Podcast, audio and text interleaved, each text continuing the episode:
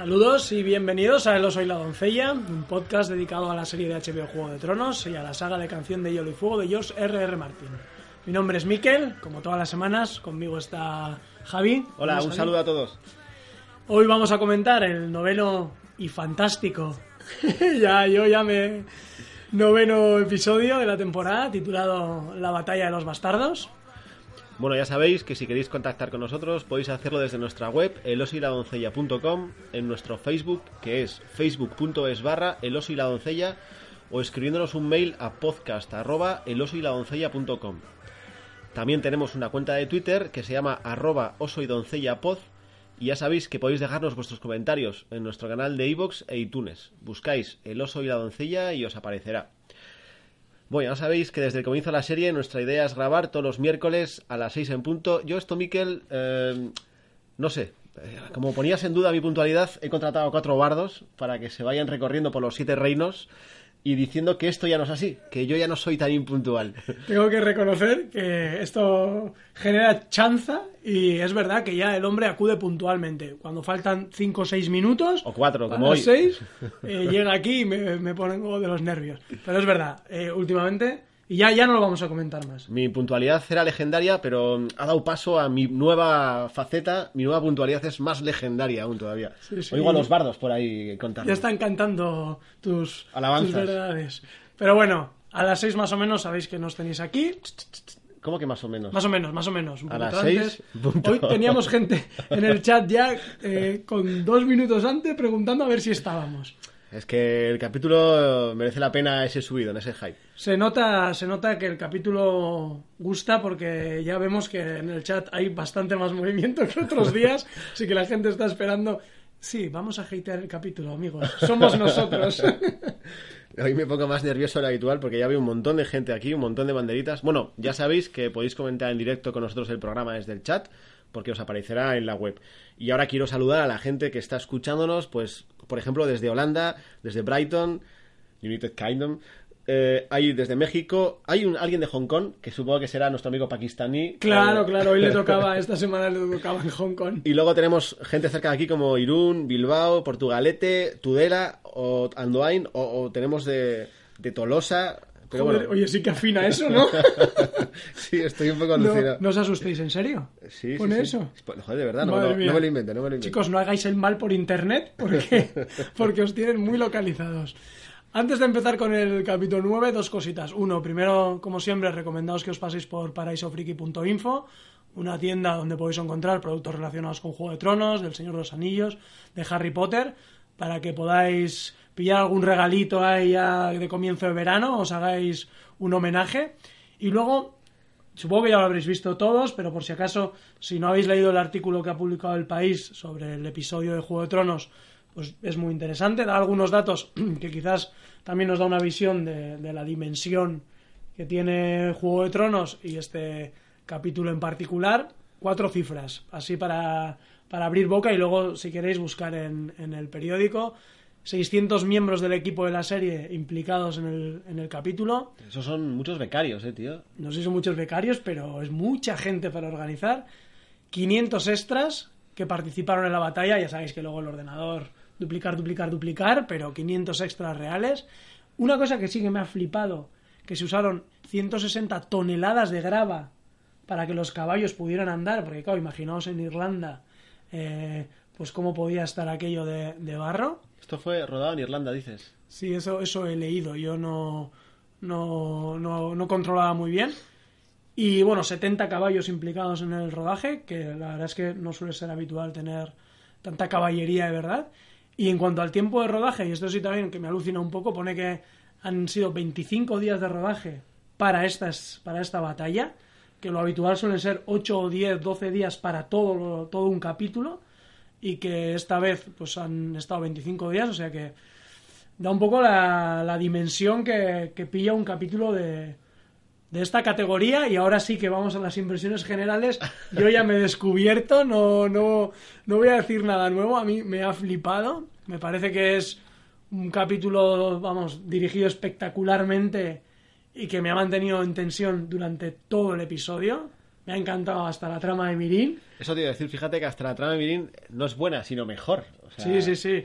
Y la verdad es que yo he flipado en el revisionado que, que hice anoche para, para hacer un poco el podcast, el guion. O sea, confieso que no sé muy bien cómo vamos a comentar este capítulo porque sobre todo la, la batalla de los bastardos tiene tantas cosas en cada escena que fijo que nos vamos a olvidar un montón de ellas.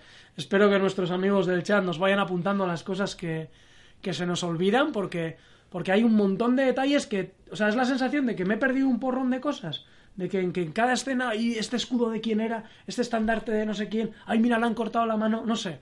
Mogollón de cosas que, que, que seguro que se nos van a pasar. Y, y bueno, a ti también te ha gustado, aunque igual menos que a mí, porque creo que. No, a ver, a ver, no, el, el capítulo ha estado genial. Las escenas de las batallas son brutales. Me, me parece impresionante. Quizás no sea para mí el mejor capítulo, porque también me es difícil decir cuál es el mejor capítulo, pero sí que estaría entre los mejores, eso sí. Me parece un capitulazo de arriba abajo, muy redondo. De hecho, cuando empieza con Mirin, me pareció increíble. Y todas las cosas que suceden en Mirin están muy bien también. Aquí un poco off the record, eh, y yo creo que un poco está en el, en el debate comparar con Casa Austera, que además es del mismo director que este capítulo, y además es el director que va a dirigir el último, con lo cual, bueno, eh, no sé, cierta garantía, ya veremos a ver, pero... Pero y tú apuntabas que igual el de Casa Austera nos sorprendió más. Hombre, el de Casa Austera me gustó más y tendría que elegir entre uno de los dos, pero por lo inesperado. Por lo inesperado de las cosas que suceden, por el desconocimiento que tenemos de los caminantes blancos y por el inesperado final. Ese- esa pausa del tipo mirándole, ¿no? Cuando se iban y tal. Entonces, en ese sentido, me gusta más por inesperado. Pero este sabíamos por dónde iba, sabíamos un poco por dónde iban a ir los tiros. No quiero decir que sea mejor ni peor, ¿eh? Ojo, es un capitulazo. Esto, comparando con Star Wars, por ejemplo, Cuidado, Javi. Cuidado. No, no, no. Hay gente que le gusta más el retorno del Jedi, pero a mí me gusta más eh, el Imperio contraataca, porque es un poco casa austera. Simplemente era un poco decirlo así, vamos. O sea, yo estoy de acuerdo contigo en que la sorpresa igual ha sido menor, pero a mí visualmente, cómo, cómo narran cómo es una batalla por dentro, que evidentemente no está en ninguna, No, no tengo nada que decir antes. Me parece genial, o sea, me ha parecido disfrutar como un enano y... eh, he visto muchas similitudes en cuanto a lo que es una batalla, eh, por ejemplo, con Braveheart. O sea, me han parecido que había cosas que, hostia, nos han contado, no sé, una batalla clásica medieval, pero de una manera muy diferente. Y, y luego lo hablaremos, pero eh, estos últimos meses se ha hablado mucho del renacido, de cómo estaba rodada la primera escena de la batalla con los indios. No te- Perdona, ¿eh? ¿No te recordaba... eh, ¿Tú has jugado al Grand Theft Auto? No. Esa, esa visión que tienes del, del personaje por de, Ah, de por detrás, espalda esquivando, ya. me recordaba mucho. me Sí, a ese mucho tipo de eso. juegos es verdad que, que se da un aire, pero a mí me, me- o sea, me ha recordado mucho a, a eso, al renacido, a esa forma de dirigir, a esos, no sé si supongo que son falsos planos secuencia, o, pero, pero no sé.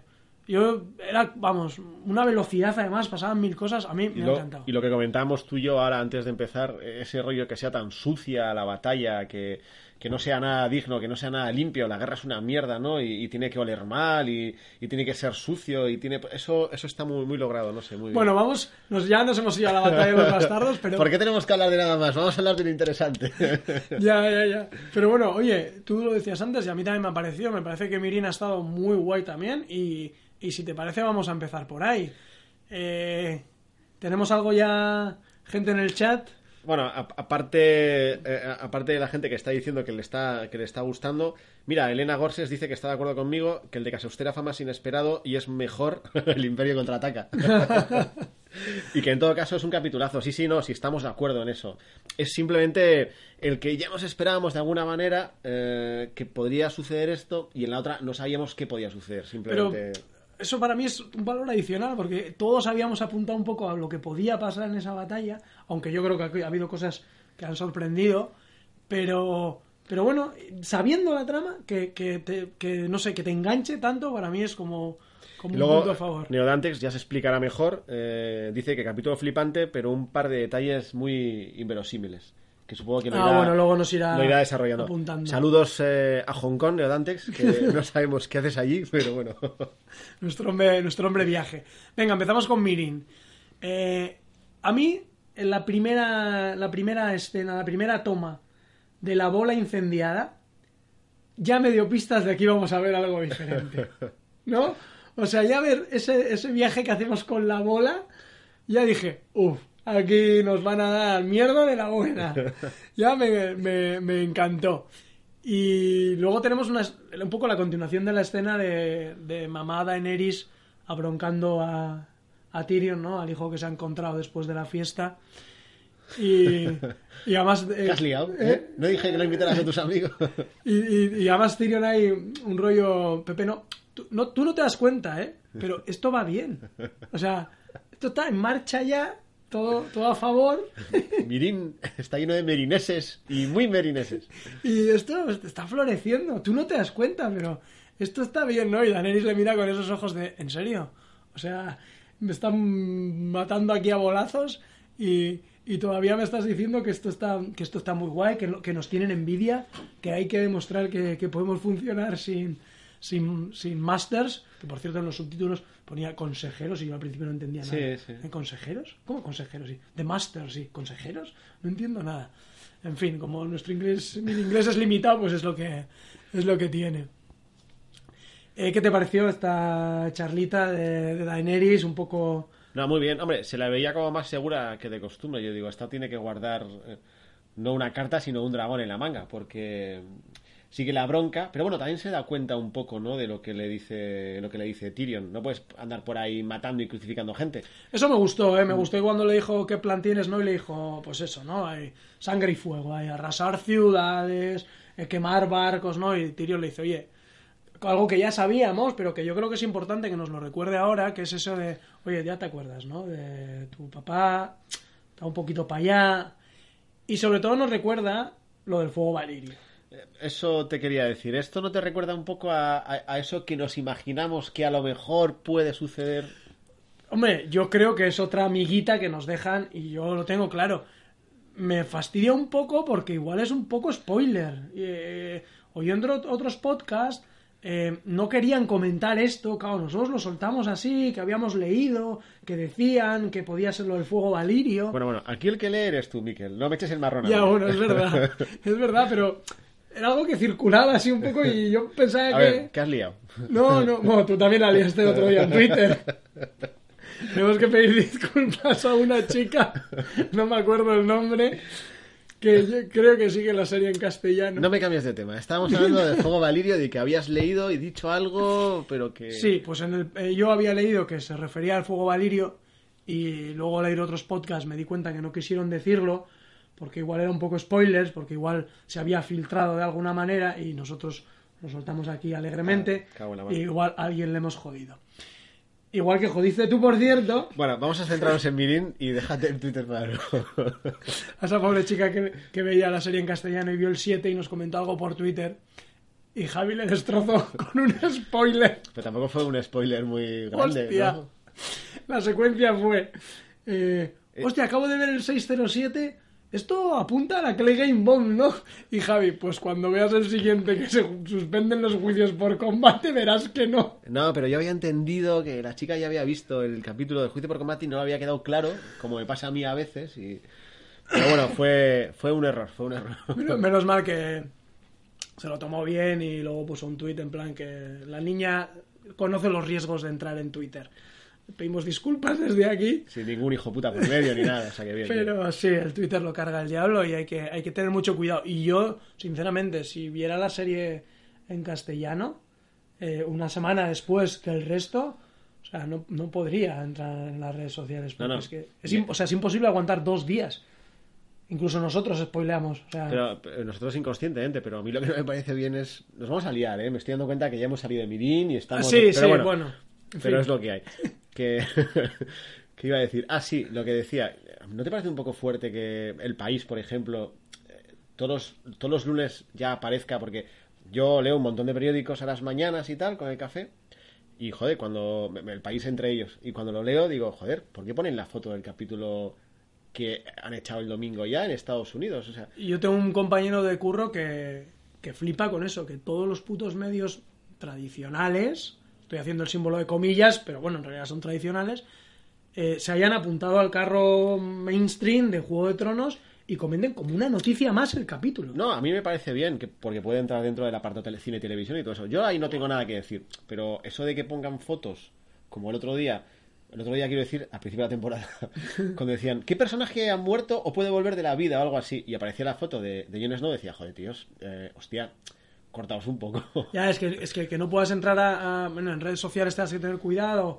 eh, que en las webs que visitas eh, sobre Juego de Tronos tengas que tener cuidado, pero que ya tengas que tener cuidado en entrar en los medios tradicionales. No, sí que es verdad que ellos te avisan, ¿eh? Y ahí me parece que hacen correcto. Que dice, eh, si no has visto el capítulo tal, ese spoiler no leas a sí, continuación. pero los titulares a veces ya te han destrozado. Ahí voy, ahí voy. Claro. Pero los titulares y las fotos a veces dices, ya, ya, vale, me avisas de que no, siga leyendo, pero joder, eh, córtate un poco también a ver qué foto. Pon una foto genérica de otra cosa. Ya, es un Sin poco, más, es un poco cebado, pero es verdad que aparecen en, en, en un montón de, de periódicos que, que en otras series no aparecen. Yo no he visto nunca este nivel de, de comentarios en, en los periódicos. Bueno, veo que estáis eh, en el chat. Eh, terminamos con Mirin y luego me voy Venga, con la gente del chat que está loca venga. ya comentándonos cosas. Venga, venga. Eh, volvemos a Mirin. Bueno, Tyrion le dice que tiene un plan alternativo y vemos la escena de la, de la charla con los amos, que a mí me gustó mucho. Eh, por fin, por ejemplo, Gusano Gris tuvo un minutito de gloria. Y me gustó mucho que empezaran con ese rollo de, bueno, ¿no? Este juego de posiciones, de no sabemos muy bien a qué venimos. Venimos a hablar y cada uno se cree que va a venir a hablar de una cosa, ¿no? Y, y le dice, "Ah, bueno, te ofrecí eh, barcos y bueno, ahora quiero que te vayas como una mendiga y tal. Y entonces Tyrion le dice ahí, no, vamos a venir a hablar de la rendición. Y entonces, cada uno interpreta que va a venir a hablar de su rendición. Y los amos dejan claro que, bueno, pues eso, vas a salir de aquí, los inmaculados van a devolverse. Me gustó que hizo una mención especial a la traductora, ¿no? Oye, la traductora eh, se va a volver a ir, la vamos a vender. En los libros, si no recuerdo mal, la traductora es una niña de 11 años, una cosa así, con lo cual todavía es como hasta. sería hasta más crudo. Esta, esta no ocurre en los libros porque no hemos llegado ahí, ¿eh? Pero. Me hace gracia cuando dice que van a vender los inmaculados, como si alguien se los fuera a comprar, tú. O sea, Hombre, hombre, pues todavía parece que tiene su mercado, el, mercado de invierno de fichajes. con esa mierda de, de inmaculados, No, tío, que ni, todavía. ni- ni dos por uno te los compran, vamos. Y también apunta una cosa curiosa que es bueno, ese rollo de íbamos a sacrificar los dragones, ¿no? O sea, que son conscientes de que los dragones están ahí, lo que no saben es eh, que ya parece que tienen alguna, alguna utilidad. Eso me hizo gracia porque... ¿Cómo te cargas tú a dos dragones que están encerrados ahí? Pues me supongo que una podrías envenenarlos con comida, Ah, como claro. hacen los desalmados con, con los perros y los gatos en las calles, porque supongo que a lanzazos no. Es que, claro, a mí se me ocurre la fuerza bruta y dije, métete tú ahí en, en esa habitación. Pero me supongo que matarlos de hambre también o de sed, supongo que será factible. Igual un poquito más largo, ¿eh? Pues es un poco curioso, ¿no? Que, vale, los quieres matar, pero si luego se escaparon, tiraron la pared como si fuera esto de plastilina. Sí, sí, sí, sí. Ahí también eh, entra un poco la duda, ¿no? Eh, ¿Salieron porque Daenerys tiene también telepatía? ¿Salieron porque les llamó Drogón? Eh, no, no sé, ahí tenemos eh, un poco cómo es el funcionamiento de los dragones, ¿no? Este rollo nunca nos lo han explicado muy bien. ¿Por qué vino el dragón de repente en ese momento? Bueno, pero eso vale, ahí sabes que anda por ahí, que, que efectivamente el capítulo anterior no se fue de juerga, bueno, no sé, está un poco con su ama. Me no, no sé si te parecía a ti, yo creo que el CGI de, de Daenerys subida al dragón ha mejorado, ¿no? Sí, Ya no parece la, la historia interminable. No, cantó un pelín cuando se subía al principio, cuando el dragón pone la cabeza en el suelo y ahí con el fondo de Daenerys sí que cantaba un, pero un pelín, ¿eh? Nada, por ponerme exquisito. Luego en general está muy bien, yo me gustó mucho. No, pero yo, o sea, las otras veces que hemos visto subida, el, el- en la temporada anterior cuando sale de, Sí, de las sí. arenas de Mirin, era, o sea, la historia interminable total. Sí, sí, sí. Y, y ahora la verdad es que yo creo que, que han, ido, han ido mejorándolo. Y aquí tenemos otro, otro aspecto un poco, y es, aparte de la- del asedio desde fuera, vemos otra vez a los hijos de la arpía que han vuelto. Lo que no entiendo es qué hacen a las puertas de la ciudad. Eso me pareció un poco... Dije, joder, tío, no está todo bien del todo. O sea, todo lo de Mirin es genial, todos los personajes geniales. Y esto en concreto quedó un poquito así. No me importara que hubiera estado guay, ¿eh? que hubiera habido una matanza de, eh, de hijos de la arpía por parte de los dos Raki. Que no pasara, no me importó también porque me parecía que estaba bien hecho. Pero joder, parece que estaban cargándose a los despistados que estaban fuera. Hombre, yo creo que simplemente es la excusa Sí. para poder ver luego a los Doratis. Efectivamente. Porque, claro, si no, si está todo Dios dentro de la ciudad, eh, ¿qué hacen los dos Raki? Van a la puerta y bunga, bunga, bunga. No, pues llaman y... y les abren. Pasen. Entonces yo creo que es un poco la excusa, sin más. Bueno, pues Sí, como sí. colocamos a los a los dos Rakis para que se vean. Sí, tampoco me importó, me importó tanto porque además se ve muy chulo lo de los barcos, cómo queman los barcos y tal, y me pareció muy bien. Me gustó mucho, ¿eh? La escena de, de los tres dragones quemados, quemados, quemando barcos. Y luego también ver cómo el resto de barcos, los soldados, se tiran. Porque claro, si no, no entiendes muy bien que tienes que quemar todos los barcos. ¿Cómo- ¿Por qué ahora te has hecho con la flota solo quemando un barco, no? Y también ves que el resto de los soldados se han acojonado. También el ejército de los, de los amos, pues es como es. O sea, son me- medio esclavos. O sea, enseguida, en cuanto puedan, pues se la aspiran. Y, y, y me gustó un poco, me gustó mucho oír otra vez Dracaris. Eh, yo creo que igual no fue tan impactante como la primera vez que lo oímos. Si os acordáis cuando eh, compra esos fantásticos guerreros que son los Inmaculados, Sí, sí. pues dice Dracaris y, y se quema el amo. Y, y no sé, la verdad es que me, me gustó volver, volver a oír.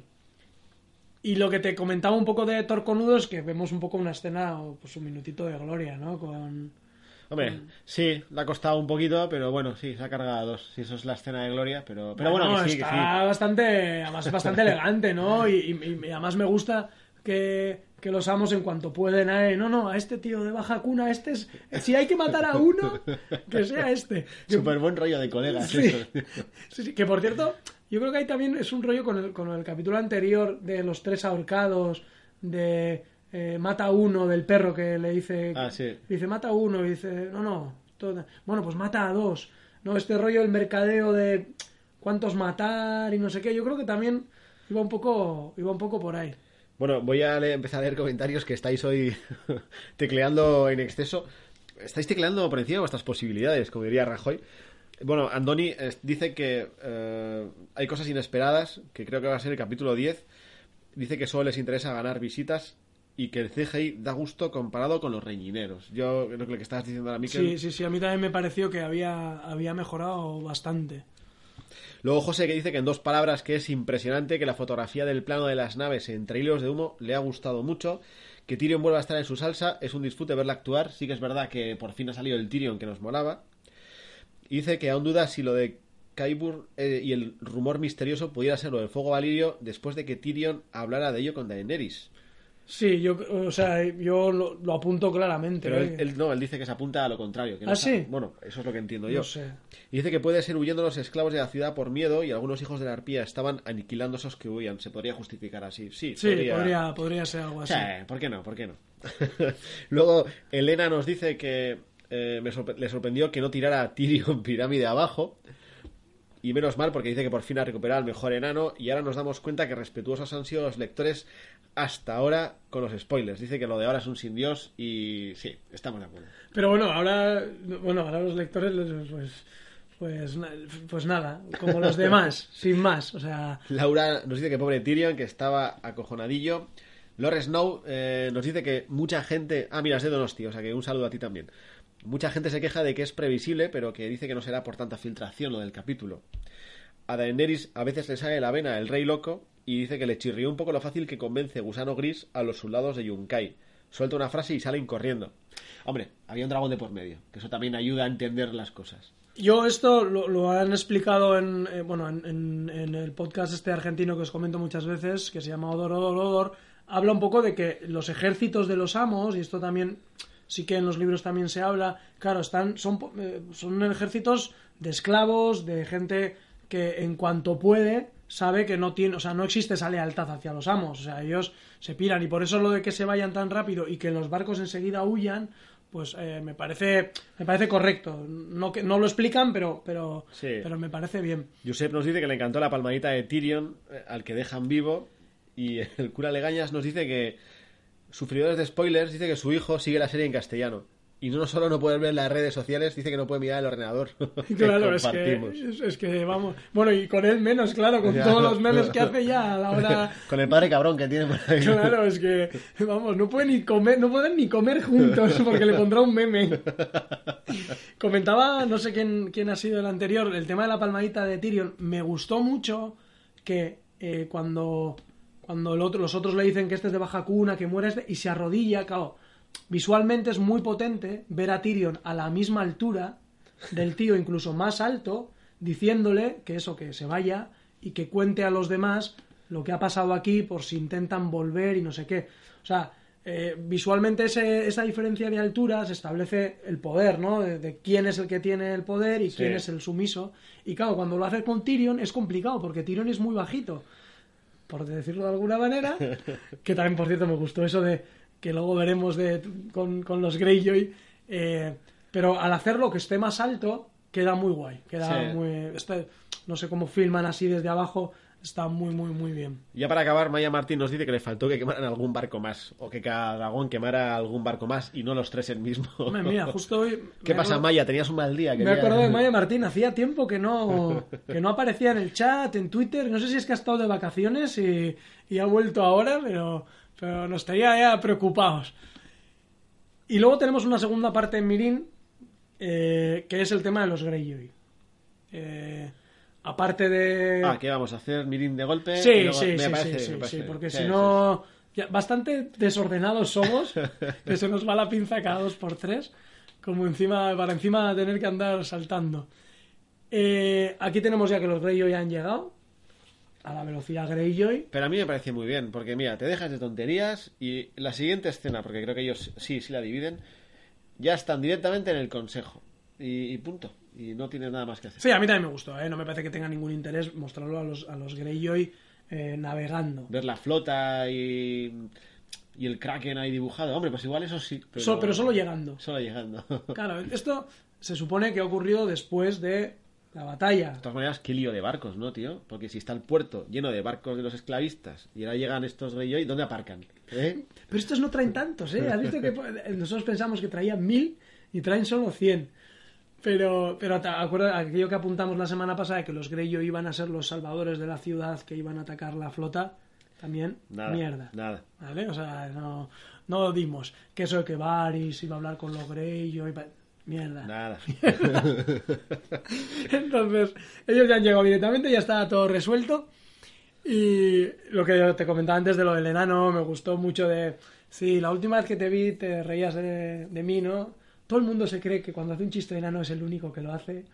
Eh, en realidad, todo el mundo hace los mismos seis chistes de enanos.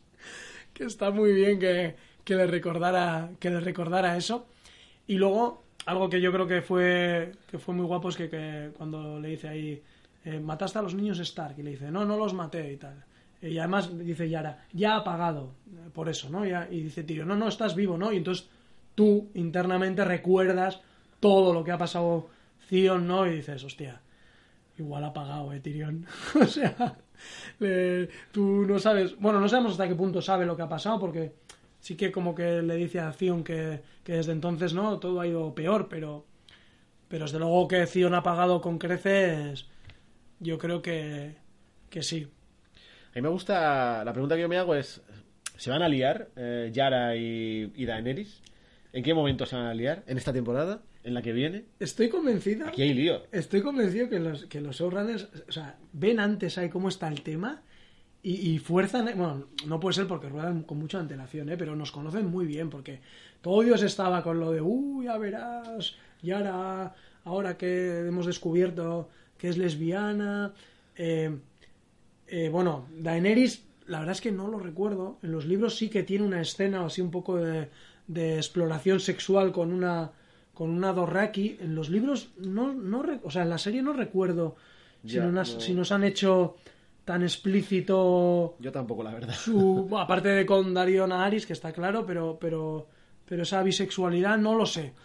Pero bueno, o sea, toda la puta escena está llena de guiños, de ajá, guiñito por aquí, mm, qué interesante. Ya, y además a Daenerys le mola el tema, o sea, porque entra un poco a trapo, digo, "Mm, aquí va a haber, aquí va a Sí, haber. sí, lío". yo creo que la frase esa de, bueno, eh, tu, tu tío iba a traer matrimonio, tú no, ¿no? Y bueno, no lo descarto, ¿no? Y esa, solo le faltaba esa miradita de, "Mm, qué interesante. Sí, está claro. Además, luego vi en Twitter un, un, un- un icono que me descojoné mucho, que era el nuevo, la nuevo, el nuevo escudo de los de, de los Targaryen Greyjoy, que eran dos tijeras enfrentadas. Ah, qué mal, qué mal, qué mal. Pero, o sea, yo creo que está. O sea, no sé si lo vamos a ver. Pero desde luego que están jugando con eso, está más que claro. Y luego están jugando con el rollo, que a mí me parece también muy interesante, y en todo el capítulo está con el rollo del, de- del poder de las mujeres, ¿no? De, de- de quiénes son los líderes. eso ya lo veníamos tú y yo vaticinando desde la temporada anterior, eh, me acuerdo. Nuestra teoría de las cinco reinas, ¿no? Sí, de, sí, de sí. las cinco De reinas. momento en- no va mal la cosa, ¿eh? Ya tenemos tres. Sí, sí. O sea- Aunque lo de Yara no me ha quedado claro, porque en, en este, en este rollo de pacto que hacen, que, que además muy de actualidad, porque Tyrion le dicen, oye, ¿qué pasa si todos piden la independencia? ¿Eh? Esto se va, se va a romper ¿Hacemos esto. un referéndum? Se ¿No va a hacemos un romper. referéndum? Lo sacamos de la mesa el ¿Es una línea roja? Esto, o- ¿qué pasa? ¿Y si todos quieren irse? Está muy de actualidad. Esto está todo pensado para las elecciones. A ver, pero a mí lo que yo lo que entendí es que dijo, vale, bien, vosotros recuperáis las Islas del Hierro.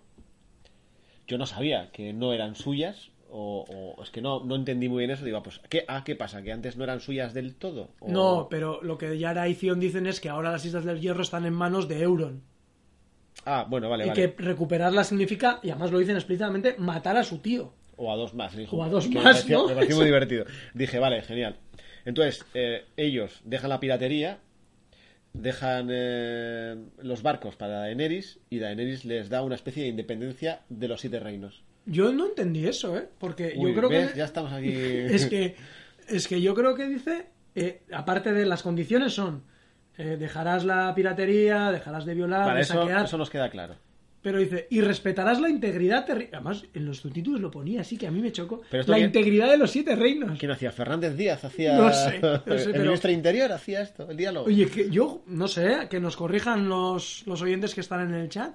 Yo en los subtítulos era exactamente respetarás la integridad de los siete reinos. O sea que, ¿qué le va a dar? ¿Un rollo provincia? No, No. no, desde luego no, no un, como un un, reino. un estatus avanzado. Ya hay una nación y luego hay nacionalidades. Claro, claro, claro. Un país de países, ¿no? Una nación de naciones. Empezamos la tuerca. Sí, sí, sí. Sí, sí. No sé, va a ser el Quebec de, de Poniente. Pero eso tendrán que decir los, los quebecuas, los diga. quebecuas, los Islas del Hierrois. Ahora. No sé, yo, a mí me, me pareció un pacto un poco No, pues yo lo entendí bien. Yo, o sea, yo lo entendí así y dije, ah, bueno, pues está bien. Por un lado, eh, quiero decir, no tenemos una lealtad hacia ella, pero sí la reconocen como heredera de los siete reinos. Eso por un lado. Y por, y por el otro lado, que es el, bueno para los Greyjoy, por decirlo así, es que las Islas del Hierro van a ser como algo independiente de los siete reinos. Yo no sé, yo creo que no, creo que en plan, os damos, os- o sea, os hacéis con las islas del hierro, pero aquí todos los siete reinos y no hay, no hay independencia que valga. No lo sé, veremos. Vere- No sé, no creo que lo aclaren más adelante. Amigos del chat, ¿Vosotros qué, ente- qué este- qué entendisteis? si os enterasteis mejor, por favor, explicarlo. ¿Qué- ¿De dónde sacáis los subtítulos? Porque A ver, mira, eh, nos cuentan, nos cuentan. Ha habido, ha habido un West que se ha unido y ha dejado la habitación que dice que cuando, y acaba de dejar otra vez, que cuando vio a los Greyjoy delante de Daenerys, se dio cuenta de la presa que le entraba al HBO por terminar la serie. Yo eso lo llevo pensando desde el principio de esta temporada. salía una noticia, eh, no sé dónde, yo creo que la he leído en los sieterreinos.com, eh, que ya la HBO está negociando los contratos de, para dos temporadas. Lo que pasa que no sabemos si serán dos normales, dos de siete o cómo será. No he leído más allá porque ponía, ojo, posibles spoilers ante el final de temporada. Este rollo de hay un actor que no está negociando contratos porque ha muerto y no he querido leer más, pero... Bueno, pues Andoni nos dice que en la serie eh, le pide, eh, Daenerys le pide consejo a una Dothraki para hacer el amor a Drogo y hacen un poco de rollo bollo. O sea, que igual es lo mismo. Ah, en la serie también, vale, es que no, ya no me acordaba, la verdad. Y luego nos dice que, que igual que hay un guardián del norte, pues que hay una guardiana de las Islas del Hierro. Ya, es una especie como de provincia con estatus eh, independiente de... Bueno, pues como, como una, una federación y hay lugares federados que están más avanzados que el resto, ¿no? dices un federalismo asimétrico. Efectivamente, Ah, muy no bien. es un café para todos. No, no, no, no. Esto no, es- esto no son las autonomías, amigos. Esto no es el 78 y...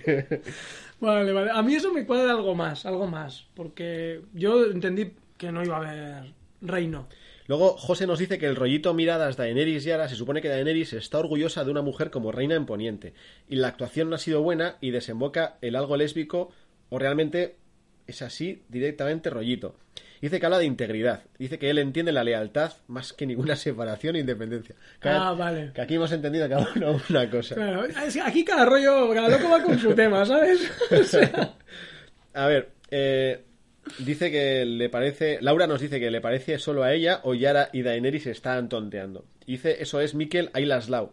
Al lío, pero vamos, no sé a qué se referirá. pues, pues, pues eso, al lío. Dice que en los libros de Daenerys tiene algún lío con alguna de sus sirvientas, creo recordar. Sí, sí, sí, sí, con Irri o Mirri o alguna... Sí, Irri y Chiviritón, no te jodas. Luego, Lord Snow, Chiste exclusivamente para vascos. Lord Snow dice que a mí me parece que todo le está saliendo muy bien a Daenerys. Dice que mm, ahora se supone que llega Euron y lo achicharrará. Cree que en algún momento Daenerys, sea en esta temporada o en la siguiente, se le torcerán mucho las cosas, que no puede ser todo tan perfecto. Joder, pero si hasta ahora ha sido todo un rollo en Mirin, yo creo que es la única cosa que le ha salido bien. De todas maneras, ¿tú crees que, que veremos más en esta temporada de Mirin? No, yo creo en todo caso que veremos una despedida eh, de barcos saliendo hacia, hacia Poniente y quizás pues Yara y Daenerys eh, haciéndose un guiño o dándose la mano. Tenemos que hacer, eh, para este capítulo tenemos que hacer la- una predicción y es eh, cuál pensamos que va a ser la escena final de la temporada, ¿no? El cliffhanger para el año que viene. ¿Vale? Hay, yo- hay algunos candidatos, Bien, me parece bien la, la apuesta. ¿vale? A ver, luego, luego con sintonía y todo, ¿eh? A la vieja usanza. Eh, claro que sí, claro que sí. A ver cuál va a ser y a ver nuestros oyentes en el chat también, a ver qué piensan, que se lo vayan pensando para el final de- del podcast.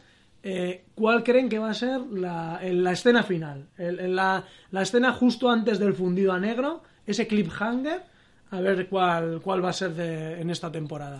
Giuseppe nos dice que a su parecer eh, le hubiera molado más ver llegar por la retaguardia a la flota de los amos. Y dice que él entendió que les ayudaba a derrocar a su tío, pero que nada más. Joder, aquí cada uno hemos entendido una cosa. Pues, pues si, mira, si nadie lo tiene claro, es que lo han explicado mal. O sea, no me jodas. Y Maya Martín nos dice que.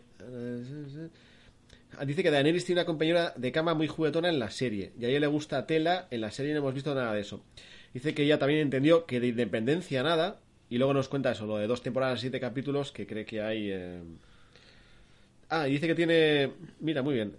Dice que tiene una predicción. Vale, Maya, luego nos avisas, te ponemos música y nos Sí, sí, sí, sí. la predicción. Te vamos a poner. Lo que pasa es que va a ir con un poco de retraso. Pero bueno, cuando la ponga ahí, que ella si quiere que la escriba y, y la, y la comentamos.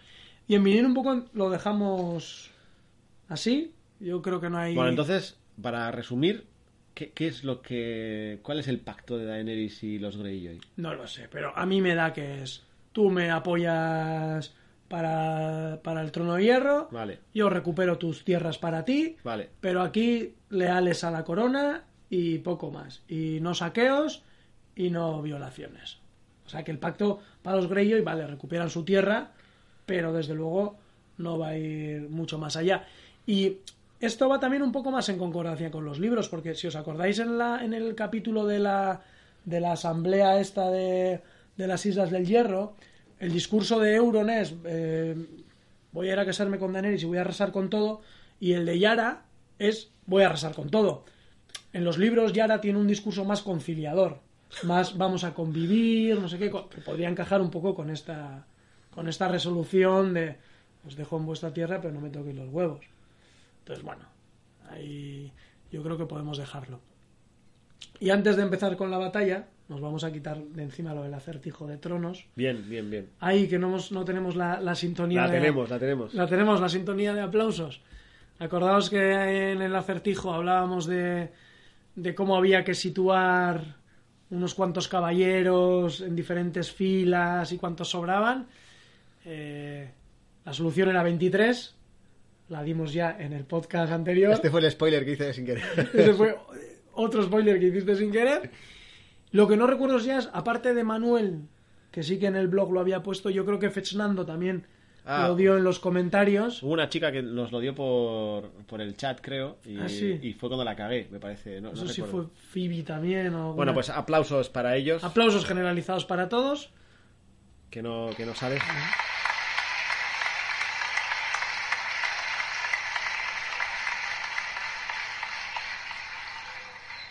Y vamos con el último, el penúltimo acertijo de la temporada. Dale. Vale, pues se llama Liesa. Eh, Lothar, Serdamon hizo un gesto educado con la cabeza al mayordomo. ¿Te encuentras bien? Yo bastante bien, respondió Lothar. Pero mi prima Liesa ha tenido que pasar toda la semana al cuidado de un maestre. Serdamon se esforzó por, aparent- por aparentar un poco de interés. Ah, sí. Bueno, en realidad no le pasaba nada de nada. No estaba herida ni enferma, ni le dolía nada raro. Nada. Tampoco me ha dicho ni una palabra de queja, ni antes, ni durante, ni después. Pero aún así, el maestre la ha obligado a guardar cama todo este tiempo. No la ha dejado hacer nada por sí misma, ni tocar un tenedor, vamos. Hasta después de que el maestre la dejara marchar, han tenido que llevársela en brazos. Sí que raro, sí, aceptó Demon. No tiene nada, pero nada es raro, respondió Lothar, y se marchó con paso lento mientras se reía entre dientes. Bueno, tenemos que averiguar eh, la prima esta liesa, eh, qué le pasa, por qué está, está enferma o le ha pasado algo. Y hay alguno que en los comentarios, que luego tienes que saltártelo, ya te indicaré, ¿eh? para no spoilearlos, ya ha dado alguna pista de, de quién puede, qué puede estar pasando con, con Liesa. Y ya vamos un poco al- a la mandanga. Vamos con, con la batalla de los bastardos. Aquí tenemos también como diferentes. Bueno, diferentes subtramas o subescenas, no sé cómo coño llamarlo. Eh, primero tenemos el encuentro previo, eh, este rollo de, de coro de, de parlamentar entre los diferentes bandos. Eh, ¿Cómo viste ese encuentro que tenemos a John? Primero, retomando este rollo del importante papel de las mujeres, John le dice a Sansa en plan, oye, no tienes por qué estar aquí, ¿no? No, no quiero que sufras al ver a Ramsain, ¿no? Y Sansa le dice, no, yo quiero estar aquí. Este rollo no me mola, el rollo este que lleva John, ¿no? De, ¿Por qué? Quiero decir, eh, ¿qué pasa? ¿Que tiene que ser el hermano el que salve a... ¿No?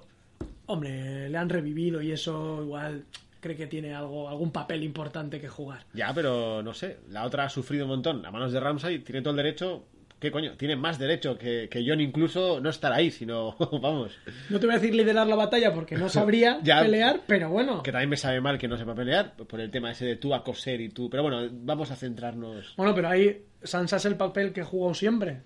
A diferencia de Arya, Sí, sí, sí. que desde pequeñita, Sí, por eso no quería meterme en el lío. pero- para no volver seis temporadas atrás a cómo educaban los Stark a sus hijas. Que otro día podremos hablar de eso, que también tampoco está bien. Pero bueno. Sí, sí. Eh, Sansa me, me pareció especialmente guapa en este capítulo. O sea, no sé si es por ya el porte que tiene de, de jugadora de tronos, si porque ya se ve que maneja las situaciones donde está. Y yo creo que también hubo un pequeño guiñito que estaba Liana Mormont en ese, en ese encuentro entre las facciones. Eh, está detrás, que yo hubiese esperado cuando Ramsay dice algo así de bueno a, los que se han unido a vosotros también les voy a perdonar y tal pensaba que iba a soltar algo ahí venga ánimo pero no le han dado todo el protagonismo a a, Jon y a, y a Sansa por parte de los Stark y aquí tenemos otro encuentro eh, parecido al de Mirin con los amos y, Tyrion y Daenerys el rollo de bueno eh, ¿de qué vamos a hablar? de, de gracias por haber traído a, a mi adorable mujer, eh, que además me encanta Ramsay cuando dice eso de eh, es que soy un hombre piadoso. o sea, tranquilos. Eh, gracias por traer a mi mujer, a vosotros os perdonaré, eh, a ti te voy a echar los perros, soy un hombre piadoso, eh, no tenéis que temer nada de mí. Y, y me, me gustó eso que le dije, bueno, tú te arrodillas, tal, ¿no? Y, y un poco la sorpresa que le tiene John preparada, o bueno, sorpresa, que yo, yo creo que eso sí que fue un poco inesperado, Sí. ¿No? Porque, claro, todo el mundo estaba hablando de la batalla jamás filmada, ¿te imaginas que se hubiese resuelto en un combate singular? ¡Qué troleada! Es muy, es muy de Juego de Tronos, pero bueno, sigue, sigue. No, pero hubiese estado guay, ahí todo Dios ahí, ¡guau! Se ha filmado la batalla jamás grabada en una serie. 600 ya, hombres, eh. 260 toneladas de grava y ay, en un combate singular. Hubiese molado. Yo creo que deberían hacer ahí como capítulos alternativos, ¿no? Para... Yo creo que esto era un poco para darle a Jon ese aura de, de héroe, ¿no? De "Ch, soy capaz de sacrificar mi vida porque mis hombres no mueran, si puedo matarte y tal. Luego también digo, joder, no sé qué prensa leerá Ramsey, ¿no? Porque, no, estás considerado como uno de los mejores luchadores. Digo, ¿qué, qué ves? ¿Antena 3? Sí, porque... Porque esas exageraciones, tío. No estoy diciendo que no sea bueno, ojo, eh. Que luego también lo demuestra que lo es, pero eso es una cosa y otra cosa ya es... Que se ha reconocido como el mejor Eso espadachín del norte, que básicamente dice eso. Porque despido a mis bardos y, y contrato a los que van narrando esas cosas, ¿no? Sí, sí, sí. Eh, además, en este intercambio un poco de, ¿no? De Ransay está constantemente con la palabra bastardo, bastardo. O sea, esto es como, como un juego de a ver quién, a quién cabrea a quién. Lo que pasa es que cabrea a Ransay, pues como bien reconoce, conoce Sansa, tiene, tiene su complicación, pero, pero ese juego, ¿no? De, a ver, de esta estrategia ahí, ya es un poco parte de la estrategia de batalla, o sea, los dos vienen a parlamentar claramente ya jugando con, con la estrategia. Pero lo que tiene claro Ramsey es que quiere pegarse con él directamente con su ejército, porque sabe que, y luego es la estrategia que utiliza, ya hablaremos después, la de desgaste, sabe que son más, entonces, aunque lo hagan muy mal, saben que desgastándolo, eh, al final va a ganar él, que es la cagada que hace después, pero bueno. Y estuvo muy guay eh, cuando le dice ahí, bueno, eso, le dice, "Ah, yo tengo un ejército mayor y tal, y le dice John ahí que se lo había preparado. Pero pelearían por un hombre que no pelea por ellos. ¿No te, ¿no te parece un poco pesado, tío? Joder, pero Rancho le dice, hostia, tío, eres muy bueno. Eso no me lo esperaba, cabrón. Pero no. Pero no te... Vale, a mí me recuerda mucho a, a su padre, eh, a Ned Stark, en el rollo ese soy noble y bla, bla, bla. Pero a veces se pasan un poco, ¿no? Porque parece que es un noble tontorrón. O sea, no estoy diciendo que no tenga la importancia la palabra y la nobleza y todo eso, pero...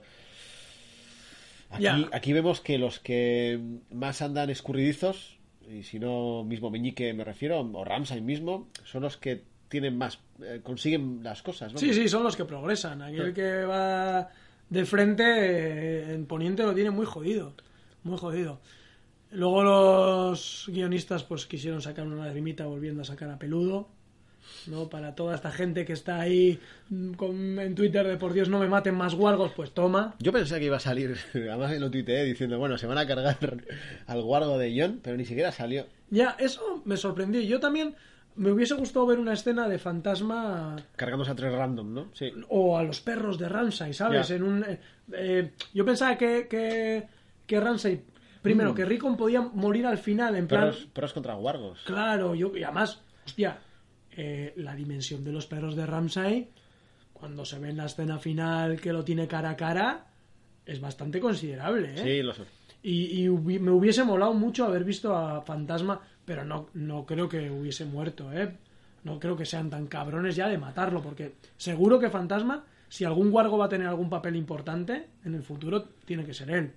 Porque está en el norte, por, por el rollo de, de ser un poco especial, de- no sé, no creo que se lo cargaran, pero, pero hubiese, me hubiese gustado haber visto eh, a, Fantasma con, con los perros de Ramsay, por ejemplo. O sea, que es algo que, que lo he echado de menos. y aquí nos adelantan un poco el tema de los perros. También en, esa- en esta conversación anticipan lo de los perros, ¿no? Un poco curioso, ¿no? Que Samsa se vaya enfadada y cuando se vaya enfadada diga, mis perros llevan siete días sin comer. Y luego al final del capítulo es Samsa la que dice, ¿no llevan tus perros siete días sin comer? Y claro, tú piensas, ya, ¿y a ti quién te lo ha dicho? Porque ya no está Sansa. no, ha sido un poco fallo de... Sí, yo no me he fijado. No, yo no soy, no soy el listo, no voy a ir de listo, yo no me di cuenta tampoco, pero alguien lo comentó por Twitter. Y la segunda vez que vi el capítulo, para hacer el podcast, dije, hostia, es verdad, Samsa se va y cuenta lo de los perros. Ah, amigo, amigo. Además lo hice así luego, tú mismo lo Sí, dijiste, sí, ¿no? tú mismo lo dijiste y tal. Y... No, pero tú no lo escuchaste. bueno, sí, perdona, sigue. Tú ya no estabas. Eh, aquí la duda que me surge cuando Sansa ya le corta y le dice que está muy guay. eh, hasta mañana, ¿vas a morir mañana? Duerme bien. Y aquí ya Sansa tiene la certeza de que Meñique llega y ya lo tiene preparado. Ya, no lo sé, yo también es la duda que me entra. ¿Por qué no lo habla con John? Yo creo que a John no le gustará. A Sansa, Sansa sabe que a John no le gustará que entre Meñique en acción. Y que luego le deba algo de alguna manera a Meñique. Y que luego además el ejército más poderoso de todos los que quedan en el norte siga siendo el de Meñique. Pero no entiendo por qué Sansa piensa que no le va a gustar a John. Y yo es lo que pienso y por eso no se lo dice. No entiendo por qué. Porque ellos no se han visto nunca, entiendo. Ni, John y Meñique Eso es. no creo que hayan coincidido. No sé si y, han coincidido. y John no sabe el tipo de personaje que es. Claro, John es tan plano en ese sentido, es tan poco astuto, eh, quiero decir, haciendo estas triquiñuelas, que un tío como Meñique a Jon se lo manejará entre suspiros, ¿no? Hombre, no sé si John será consciente de que Meñique fue responsable o parte responsable de la muerte de Ned. Ya, claro. Entonces por eso podría tener esa tirria, ¿no? Uh, pero es verdad que también he leído en algún lado que decían que, que no se lo decía para que John no contara con esas fuerzas y las introdujera directamente en la batalla. Y entonces eliminaría el factor sorpresa. Pero claro, me parece... Jugártela mucho también, ¿no? Y Sansa Porque ser como muy visionaria. Si estás eh, dos, dos contra uno, eh, uf, pues tía, pues te puede salir bien, pero te puede salir como salió, pero te puede salir muy mal. Ya, ¿no? Y, y, y Sansa haber jugado, ¿no? O sea, ¿sabes? El factor sorpresa es sorpresa cuando conoces toda la estrategia. Igual tampoco quería decirlo para que viéramos ese rollo de que Sansa ya empieza a jugar el juego de tronos y ya empieza de alguna manera a... Porque también hay una cosa que me sorprende mucho y que la veo, que es cuando dice, oye, Rico, no olvídate. Aquí no va a haber como las películas que vamos tres, le rescatamos y luego encima ganamos. No, no, no. Aquí Rico en palma. Y que ya lo tuviera tan claro y el otro se niega diciendo, no, habrá alguna manera, no sé qué. Eh, No, no va a haber manera. Eso en las películas de Hollywood de 90 minutos de planteamiento de nuevo desenlace, pues igual pasa, pero en una serie como Juego de Tronos no pasa. Y que Samsa de esa manera asuma directamente "Tsk, que Rickon va a palmar, pues eso también es interesante. Lo que pasa es que yo creo que eso lo hacen también de cara a los eh, telespectadores, porque todos sabemos que Rickon va a palmar, o yo creo que la inmensa mayoría de la gente pensaba que Rickon iba a palmar, yo por lo menos lo pensaba así, y lo que te está demostrando es que Sansa conoce perfectamente cuál es la realidad y cómo es eh, Ramsay y lo que va a pasar. Entonces ahí lo que hace es que tú te posiciones con Sansa diciendo, Sansa tiene razón. Porque yo creo que la mayoría pensábamos que Rickon iba a morir. ¿no? Tú no... no... No. Me, me iba a parecer muy forzado. No, sí, yo pensaba que sí, no de esa manera también te digo, ¿eh? pero me iba a parecer muy forzado que encima rescataran a Rickon vivo. Digo, jo, sí, hombre. Era justo que, que muriera Rickon. Sí, yo creo que está clavado. ¿Tú te imaginas al, al eh, ¿cómo se dice? Al representante del actor de Rickon.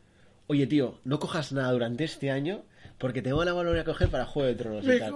¿En serio? Voy a estar... Sí, sí, sí, sí, sí. Vas a estar ahí con esa chica que te acompañaba, con Osa.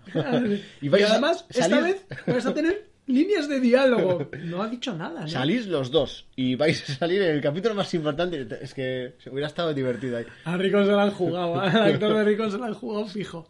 Pero no sé, a mí me, me- me dio la impresión eso, que, que entonces nosotros nos poníamos de parte de Sansa diciendo Sansa es la que tiene la razón, eh, John, eh, no te enteras de la vaina. Y es un poco también lo que se demuestra en el, en el consejo este privado, de, ¿no? En el, donde preparan un poco la estrategia, que a mí, bueno, no sé, también no, no entiendo mucho estrategias militares, ¿no? Pero, pero este rollo de no, deja que venga a atacarnos, por eso le he cabreado con este rollo del combate singular, de Davos diciendo, bueno, pero es que ahora todo el mundo le mira, y como el terror es su manera de dominar, tiene que atacarnos, entonces vamos a esperarle. No sé, me pareció un poco así como pillado por pintas, ¿no? No creo que le hayan forzado. Todo, todo muy preparado y luego llega John y, y la lía. Ya, la verdad es que es curioso. Bueno, voy a darle a los comentarios del chat que estáis ahí escribiéndonos y no os estoy haciendo ni caso hoy. Eh, Andoni nos dice que Daenerys eh, quiere hacer como cuando llegó. Ah, no, no, esto, esto ya está, ya está dicho, ¿no? Hostia.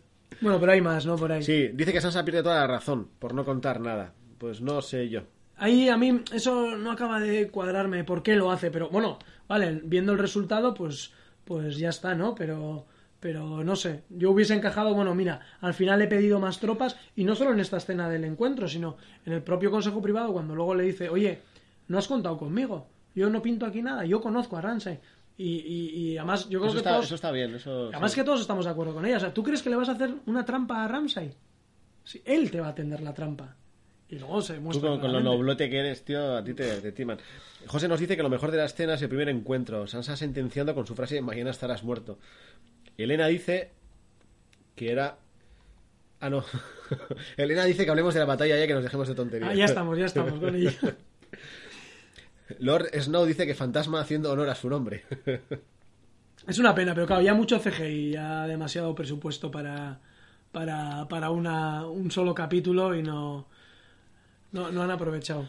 Josep dice algo con lo que estoy totalmente de acuerdo. Y yo creo que ha sido gran fallo, pero totalmente de este episodio. Está muy mal enfocado. Dice que tendrían que haber dejado hablar a Liana Mormont para parlamentar porque esa niña acaba la batalla antes de empezar. Efectivamente, Es que es lo que yo te digo, ya ese trocito A ahí. ver, Jon Snow, tú siéntate aquí y tú quieto aquí. ¿Con quién hay que hablar? Con el tipo ese. Ya y cuando yo. empezase Ramsay levanta la manita. Eh, callado. Sí, Y ya sí, está. sí, sí, y ya está, ya está. Yo pienso lo mismo. Yo pienso que a Liana tienen que sacarla más. Que se quiten de robalito ni historias. Que aquí la verdadera tía a explotar y heroína y futura reina de- del norte, guardiana del norte, va a ser Liana Mormont. Vamos. La verdad es que por, por lo menos nos han dado el guiño de, de ponerla en, en ese, en ese parlamento. Mira, Maya Martín nos dice: ¿os, dais- ¿Os disteis cuenta de que cuando dice el tema de los perros llevan siete días sin comer, ya Sansa se había ido? Ah, es lo que has comentado, yo ni me enteré. Yo tampoco, lo leí en el Twitter y luego lo comprobé después. A John lo han terminado de encumbrar en este capítulo. Rindamos culto a nuestro señor John Cristo Superstar. Dice que cree que Sansa se guarda la carta debajo de la manga para asegurarse su posición de poder en Invernalia una vez reconquistada. La verdad es que está bien visto eso, sí señor. Bueno, pero si hubiesen, no sé, si hubieran unido todas las tropas y hubieran ganado también. No, escucha, porque dice Ah. a continuación Maya, dice que si ella hace que la batalla se incline hacia ellos, es ella la que queda por encima de Jon en cierto sentido. Muy bien visto, Maya. Dice que ella sabía que Rickon palmaba porque ni él ni Rob tienen punto de vista en los libros y ambos son los Stark más prescindibles. sí, eso también Sansa lo sabe. ¿eh? Aquí no, no hay libros. David nos dice que... Ah, nada, perdón. eh, nos dice que así le leemos, que te leemos, te leemos. Pasa que no puedo haceros caso a todos mientras estoy hablando Estáis- emocionadamente con mi Estáis muchos, estáis muchos. Una cosa que me pareció curiosa, que a ver si lo entendiste tú también. O sea, Sansa en el consejo este privado, después cuando le echa la bronca a Jon y tal, dice que si pierden, se va a suicidar. Sí, algo entendí ya, sí. ¿No? Un rollo de no voy a volver viva a, a Invernalia, o sea que Sí. eh, tú sabrás. Y, y eso le, le comenta un poco, pues que, pues eso, aparte de lo de las trampas, pues que, pues que, que va a jugar con él y además le dice, ¿qué hago? Y pues, o sea, no hagas lo que quiere que hagas, Que es precisamente... que lo es precisamente lo que haces. O sea, manda cojones. O sea, más claro no se lo podían poner. Y le recrimina otra vez eso de que, de que no tiene nombres suficientes, bueno. Y aquí luego tenemos este paseíto entre Tormund y Davos, ¿eh? que a mí la- también me ha gustado mucho, eh, donde hablan un poco de la lealtad de los reyes, de que los dos se, se equivocaron, y, y muy guay, que es un poco también lo que decías tú de las batallas, de lo sucio, ¿no? Que no, voy caminando y tal, y dices, ah, estás pensando en la batalla. No, no, me estoy alejando porque no quiero que me vean como me giño, que estoy temblando porque mañana tengo que pelear, y eso me gustó, me gustó mucho, me gustó mucho. Y además eh, es un buen pie para que mirando entre los escombros te encuentres un ciervo tallado a mano y digas, hostia, aquí huele a chamusquina Eso lo comentamos eh, y uno, y uno más uno son dos. hace, no sé si fue el anterior o el anterior, ¿no? En plan de que, bueno, habían nombrado sutilmente que era el mismo campamento que el de Stannis y tal, y, y, y además en esa escena cuando encuentra, cuando encuentra el ciervito este que es, se conserva muy bien, eh, el plano un poco donde está él se ve como llamas al fondo. No sé si te fijaste, o no sé si era el amanecer, Ah, no, no me di cuenta. y era un poco como que ya estaba amaneciendo y ya comenzaba, o, o eran las hogueras que luego vemos en el campo de batalla que hay tíos que los están quemando vivos, Ya, no lo sé. pero sí, eso me, me chocó que, que hicieran así. Y luego antes de empezar un poco con la batalla, tenemos este encuentro entre John y Melisandre, que Melisandre sigue igual de mustia. La verdad es que pierde mucho interés ¿eh? cuando está así. Sí, la verdad es que es un poco ahora. Da, da esta cosa llevarla, llevártela con- contigo, porque no te da ni emoción, ni alegría, ni nada. No, no sé. No... Y luego hay una cosa que no, no me cuadró mucho. Eh, cuando John le dice que no le reviva, y ella le dice, no, pero es que yo no es que te reviva yo, es el Señor de la Luz, yo tengo que intentarlo, él decide, y le dice, pero ¿por qué? Y, y, y Melisandre le dice, ah, pues no sé. Pero bueno, ¿cómo que no sabes? Pero ¿dónde, dónde está tu discurso de la Zora High, del príncipe que fue prometido, el que tiene que salvar eh, eh, el que, la luz contra la oscuridad? O sea, de repente se ha vuelto amnésica esta mujer. Sí, no sé. Da la impresión. Parece que ha perdido todo, toda su gracia, vamos. Ya, es que por lo menos eso lo tienes claro, ¿no? Melisandre, tienes claro que John está vivo porque es el príncipe prometido, ¿no? Pues, pues no entiendo por qué no le dices eso. A mí me hace gracia cuando dice, no, este es el dios que nos ha tocado. Ya. y tal, como diciendo, pero tío, no, no sé, no, no me esperaba eso de, de ti.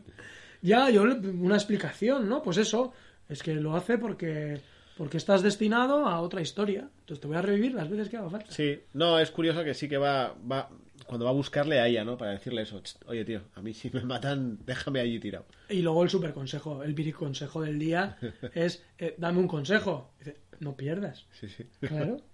Hostia. Chico, aquí las mujeres te están dando unas lecciones muy gordas. Primero, no hagas lo que quieren que hagas. Y luego, no pierdas. Ya está, ¿para qué más? Joder, tanto eh, eh, adiestramiento militar y eh, lecturas Nada. de batallas antiguas, nada. Nada. No pierdas y no hagas lo que quieren que hagas. Bueno, y ahora sí ya entramos en la batalla clásica. Bueno, antes igual al- los chicos del- y las chicas del chat tienen alguna cosita. Sí, Lord Snow nos dice que, que llevaba años esperando que Rickon fuera el señor de Invernalia y guardián del norte. Pues ya sabes, majo, vete buscándote otro protagonista. Bueno, aquí hay que recordar que en los libros sigue vivo Rickon, sigue vivo Osa, que están en una isla que se llama Skagos, que hay caníbales y una especie de unicornios lanudos. ¿eh? Eh, todo el mundo espera que Rickon aparezca en un futuro a lomos de un unicornio lanudo a reclamar el trono de, de los Stark. ¿Qué te parece? No entiendo nada. Pues eso, que sigue vivo y que no sabemos todavía si en los libros eh, va a tener va a tener algo más eh, algo más de importancia que en la serie que al pobre ya pues le han dado matarile. Vale, Maya Martín eh, nos dice que quiere más Tormund y más eh, Davos juntos. Y dice que si Rickon es como Benjen Stark, un bluff. Puede ser. Malena dice que, chicos, no nos enamoremos tanto de Lil- ni la niña Liana, que ya sabemos cómo son los de la HBO y que intuyen que si alguien nos gusta, nos lo matan. Eso sí, pero hasta cierto punto, porque fíjate el grupo de eh, Dragones y Camorras, los fans que se han hecho de Robalito, que eh, el tío tiene su gracia, es entrañable, pero es un poco inútil. Y yo considero lo que ha dicho yo, yo considero que Liana debería cortarle la cabeza a Robalito, quedarse con sus tropas y ser futura guardiana del norte, es que lo veo clarísimo. No ha aparecido en la batalla Robalito, supongo que estará adiestrando ese halcón que luego va a montar para, para liberar a los, a los siete reinos. Liana Mormont eh, enfrentándose en el muro y a sola a todos los guardianes, a todos los caminantes blancos. Sí, sí, venir aquí. Eh, ah, ah, vale, vale, ahora entiendo. O sea que hay algunos. eh, es que me están amenazando por otro lado por, por meterme con Robalito. Ah, ves, hay que tener cuidado. Me están diciendo algunos que estáis en el chat de caster.fm. Ah, es que no, no, no solemos usarlo. A ver, Miquel, aclárame esto. que yo- No, nosotros usamos el chat de, de My Light Chat, que es eso- el que aparece en la web. Y entonces igual en, en Caster FM también hay un chat a la vez que estáis oyendo en directo. Lo que pasa que, sea, nos cuesta bastante controlar uno. Si ya tenemos que andar mirando. Seguro que en el de Caster igual podéis hasta interactuar unos con otros. Igual es más divertido. Ya lo vamos a mirar porque igual Ah. es más cómodo que... Como ahora tengo que estar con dos. No, no, o- o usaremos o uno u otro. Ah, no, vale, no, vale, no vale. te voy a hacer... Que me da, me da algo. Bueno, pues amigos de caster.fm, pasaros a. ¿A dónde se tiene que pasar? que entren en la web Ah. y que se conecten al, al chat que les aparecerá y ya está, así estamos todos. Pues nada, David, eh, me está diciendo que, que, que Robalito, que si no sé qué, que si no sé cuántos. Nada, desengáñate, David. Desengáñate. Liana Mormon es la promesa. No sé si será David, eh, David de Dragones y Camorra, que uno de ellos creo que se llama David. Pues nada, David, desengáñate, tío. Robalito, no. no Nos está- van, a, nos van a odiar, nos van a odiar. Ah, vale, eh, vale. Me, me están. Perdón, eh, perdón. eh, sigue, Miquel. Es, Comen- que comen- es la gente con Caster FM. Comentamos un poco entonces ya la batalla. eh, lo apuntaban en, en algún otro podcast y es igual de las primeras veces que vemos una batalla al estilo clásico. O sea, pues como nos pueden... Yo, sinceramente, ya lo he dicho antes, pero me ha recordado mucho a, a Braveheart. O sea, cómo, cómo las, las eh, batallas se ponían eh, en, un, en un lado unos, en otro otros, un campo de batalla en medio, estrategias de arqueros, de caballería y tal. Y me ha recordado mucho a, a eso. Y antes de empezar la batalla tenemos un poco la resolución de, de Rickon. Vale, solo una cosita. Eh, y luego sigo con los del chat. Seller nos dice que la bruja roja ya habrá visto en las llamas que va a morir a manos de Sir Davos por matar a la niña. Y dice que estará cagada. Hostia, pues... No, no estaría. Está bien tirado. Pero, ¿Creéis que Davos va a ser capaz de matar a.? En todo caso sería Brienne, ¿no? Que estará encantada de, de despedazar a la bruja roja. No, yo creo que entre los dos eh, Davos eh, tiene más papeletas de, de poder matarla. Lo que pasa que eh, Melisandre no es fácil de matar. Precisamente porque ve cosas en las llamas que lo puede prever. Así que si realmente muere, entiendo que será que Melisandre asume que ya ha cumplido su papel y se deja matar. Ah, también podría ir por ahí. Porque ya os acordáis que alguien intentó envenenarla, un septón, eh, el septón de Stannis creo que era, y ella era inmune al veneno, o por lo menos no, no, no la mató desde luego, y si ve posibilidades de que muera a manos de Sir Davos, podría estar atenta, no sé, ¿eh? igual, igual si la vemos morir, que no lo descarto, podría, podría ser porque ha asumido que ya ha cumplido su papel, que ya John es como el príncipe prometido y ya está enfilado. no Hombre, en algún momento tendrá que aparecer la hermandad sin estandarte por el norte, ¿no? Y como ya hay un, un cura rojo de esos, que no es un cura comunista, sino sé. Su puro hipster. un seguidor de Rolor. No, tenía que hacer el chiste fácil. Eh, para que haya dos brujos, pues habrá solo uno, quiero Ya, decir, ¿no? ya, ya, tienes razón, tienes razón. La verdad es que ahora hay mucha gente eh, viajando al norte. Porque Brienne tampoco la hemos visto. Está de moda el norte, tío. Está, Está de moda, sí. Desde ocho apellidos del norte. Eso está, vamos. Sí, sí, está el turismo de, bo- de bote en bote. Pero Brienne tiene que llegar. Pensábamos que iba a llegar en la batalla y no ha llegado. Ah, hicimos muchas predicciones, ¿eh? Tormund iba a morir. Bueno, no, no, a ver, a ver, a ver. Yo dije que iba a morir mucha gente en la batalla, cual es cierto. Sí, claro, sí, claro. Una batalla muere gente. Bueno, déjame justificarme. Dije también que probablemente el gigante muriera. Ahí sí que hacerte.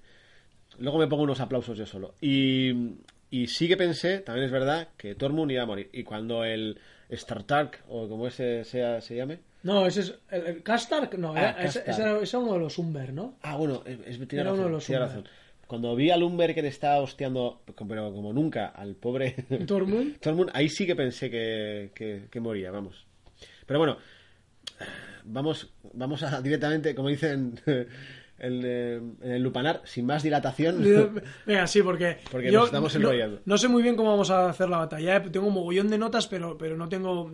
Antes de empezar lo que es la batalla en sí, tenemos la escena de Rickon, eh, que me pareció muy, muy guapa cómo está filmada, cómo vemos al caballo de Ramsay, cómo sale el caballo y durante un segundo solo vemos la cuerda.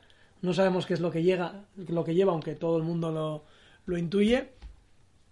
Y ese, ese momento en el que saca el puñal y piensas, y que yo, yo pensé, buah, aquí lo de huella eh, delante de todos y entonces pues se lía, ¿no? Básicamente lo que pasó, pero un poquito más cruel todavía y cómo le libera eh, y cómo lo hace correr, que supongo que como yo, todo el mundo pensó, Ricon, en zigzag, en zigzag, ¿Verdad que sí, tío? claro.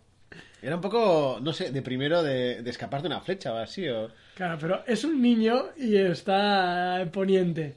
Pero claro, tío, ¿no has visto Apocalipto? En zigzag, en zigzag. Así hay que salvarse, joder. Pues no hubo manera. Hostia, es verdad, en Apocalipto hace zigzag y aún así le meten el flechazo. O No, a, yo uno, creo- a un- a uno de ellos. Sí, a sí, uno sí, hace el otro como que y le da. Sí. Pero el otro se salva y además aterriza en una pila de cadáveres, de cadáveres también, que es Ah, como bien. muy... Y, y, eh, ayer eh, eh, Vishen, eh, un compañero también de curro, me apuntó que en Big Bang Theory hay una escena en la que la, la- la mujer de Wolovich, nunca me acuerdo cómo se llama, Ah. Le advierte sobre el padre, su padre. Bueno, si habla no sé qué, estate tranquilo. Ahora, si le ves callado, corre. Y corre en zigzag. o sea, que está como muy... Pero no, Rickon no se sabe el truquito de correr en zigzag. Y Ramsay empieza a jugar con él. Moló mucho cómo tiraba flechas al principio, o sea, sin mirar. Y, y me gustó mucho también que la tercera flecha, que dices ahí, "Buah, está poniéndole atención, esta va a ser la que le va a matar. Y vemos incluso cómo sale del arco, ¿no? También con esa visión de cámara. Y ta, falla. Y dices, hostia, ¿a que todavía se salva? Y no. Pero tenemos el, el- eh, bueno, pues un poco la espantada de John. A mí que- me hace mucha gracia cuando llega John, bueno, Palma y tal. El tío se lanza por ellos, todo eso. Le tira más flechazos, matan al caballo, se cae al suelo. Y es el momento que carga la caballería de, de Ramsay. de Ramsey, de los Bolton. Y digo, se queda John mirando como diciendo, hostia, la he liado. Tenía que haberme dado quietecito, como me dijo mi hermana, pero no. Yo ahí, venga, para adelante, para adelante. Como de me cabe en Dios. Y entonces me hizo mucha gracia eso porque me recordaba el vídeo de YouTube de. Nada, andaba ahí mezclando no sé qué, no sé cuántos, y de repente Ah, explotó. Y la he lié. liado, la he liado, ¿no? La de Y- la piscina. Sí, y me hizo mucha gracia porque dije, mira, aquí el John ya se ve como.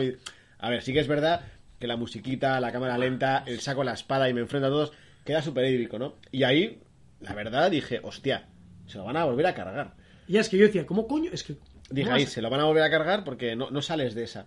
Y luego es cuando ya llega el choque de caballería, que por cierto me parece espectacular. Espectacular, Para mí es lo sea, mejor de toda la batalla. O sea, ese plano desde atrás, que es también un rollo videojuego, ¿eh? sí, sí. Viendo cómo llega la caballería de los Bolton. Y cómo se chocan y tal. ¿No te dio la impresión de que. de que. eh, John tenía un poco un rollo karma? Porque todo el rato no le daban ni flechas, eh, Sí, ni le daban sí. caballos, ni le daban espadazos. Sí. Digo, hostia, tío, a ti no te ha mirado un tuerto. ¿Cómo es eso? Eh, Sí, no te mira. o sea, ¿Un tuerto te da buena suerte o te da mala suerte? no, te mira un tuerto, te da mala suerte. Pues, pues no la había mirado. Mierda, la No sé, era creo que en, en Westeros Today esta, este- esta publicación así un poco de coña ponía eh, ingenieros de no sé qué calculan las probabilidades de que no te caiga una flecha, ¿no? Porque claro, hostia, y en el Inside Episode que, que suelen echar después comentan eso, que John, que es el superhéroe, en realidad lo que tiene es suerte. Joder, es que en todo momento parecía que, que sí que estaba tocado por alguna especie de mano divina, porque es que en ningún momento le, le pasaba nada. Además, en ese caos que se genera, que es un poco. Eh, la- yo sé, o sea, venga a esquivar flechas, esquivar caballos. O sea, es que me pareció increíble cómo está filmado eso. Y luego lo divertido es la historia de, bueno, venga, ya estoy aquí, estoy en la batalla. A ver a quién me cargo. Mm, a ver, miro, no, esto no, esto tampoco.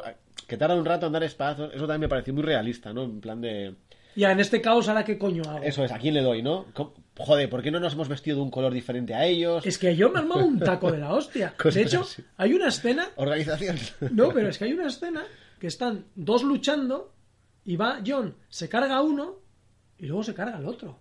Entonces no entendí. Sí, eh, yo, eso también me, me, me dio un poco de confusión. Claro, pero es que, es, es que una batalla así es eso, es esa confusión. O sea, yo no sé cómo coño eh, no. Pues, no, pues eso, ¿cómo identificas a, a los aliados si todos van igual de negro? Un rollo ahí. Sí, pero, va, pero estuvo genial, vamos. Todo eso, ese minuto, minuto y pico que duraría, no, no recuerdo, me pareció, me pareció increíble. Muy Sí, bien, sí, muy bien o sea, cómo esquiva y luego vas viendo eso que le van a dar y justo arrolla un caballo. Sí, sí, sí. Eh, o sea, ves gente montando con la cabeza cortada, que luego justo vemos a Boom Boom cómo arranca un caballo entero. O sea, me pareció una secuencia brutal de... de- Eso, decían que era Ned Stark el que cabalgaba sin, sin cabeza. Ah, sí, ay, qué cachondos. En el Twitter. O, o Rob Stark también. Rob Stark también, es muy de los Sí, Stark, sí, sí. sí.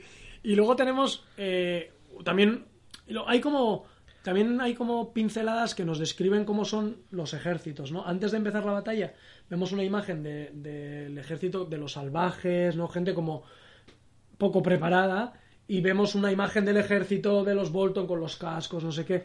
Y aquí también, eh, cuando Ramsay decide usar los arqueros, que también es un rollo muy Braveheart, en una de las batallas el rey Sí. dice, venga, arqueros, y, pero que están los nuestros, y oye, también les daremos a los otros. Y como Davos dice, oye, quietos, que están los nuestros, no les vamos a dar, y el otro, venga, flechazos, venga, flechazos. Y hemos comentado antes, eh, antes de empezar el podcast, este rollo de, de, de la pila de cadáveres. A mí me impresionó. Me A impresionó. mí me parecía un poco cebado al principio, si te digo la verdad, como, ah, qué barbaridad, qué bestia, qué... Pero luego dije, hostia, pero no queda mal. O sea, no me pareció... Me pareció hasta, no sé si creíble, no, no lo sé, pero no, no me disgustó nada verlo así, de esa manera. A mí no me pareció nada creíble. Y dije, joder, eso, dije un poco lo mismo que tú, ¿no? Cómo se han cebado poniendo pilas de cadáveres.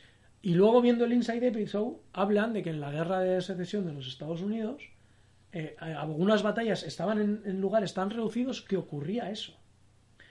Lo que ya me chirría un poco más es que eso haga de una cuarta pared en, la, en lo que luego vemos. Ya, bueno, ¿Vale? Como que estén todos apilados como muy en esa zona, ¿no? Pero me pareció impresionante y mogollón de escenas de se ve un tío subiendo con las piernas cortadas. Sí, pero eso es genial, la gente gritando, los sangre, vísceras, barro, muy bien, muy... Es que es lo que debe de ser, vamos, o lo que debió de ser. Pero es que eh, cuando a veces vemos este tipo de batallas, que es lo que tú comentas, son como súper limpias y luego, o sea, eh, la gente muere y muere.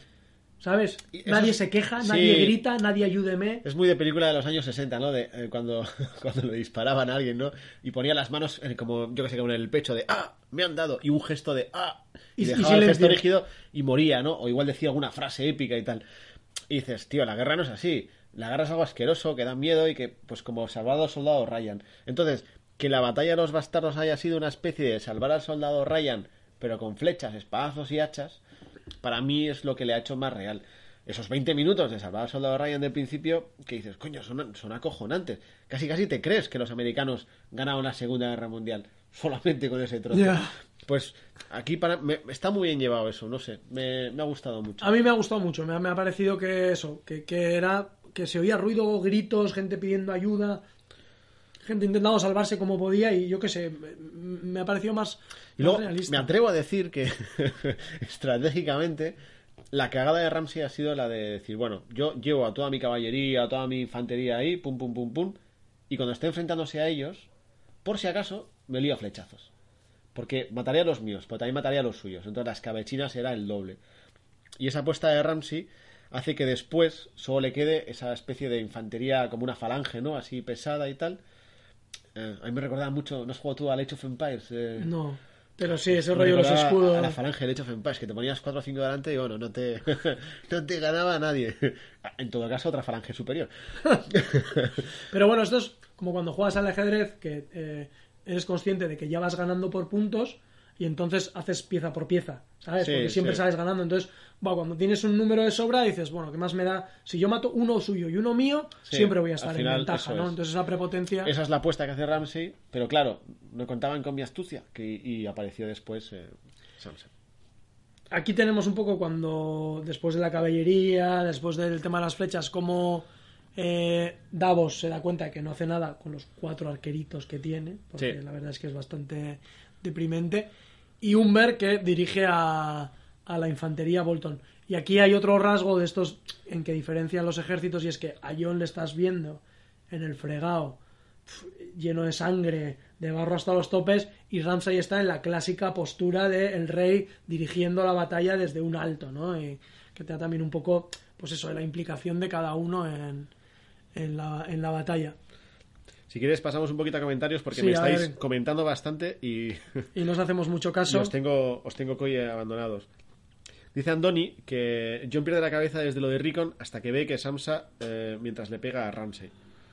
Hasta Ah, ahí, que el sí. momento se extiende de locura hasta ahí. Sí. Yo- Luego dice que las flechas les esquivaba tanto John como los cientos de soldados que sobrevivieron a la batalla. Lo que pasa que la cámara solo se fija en John.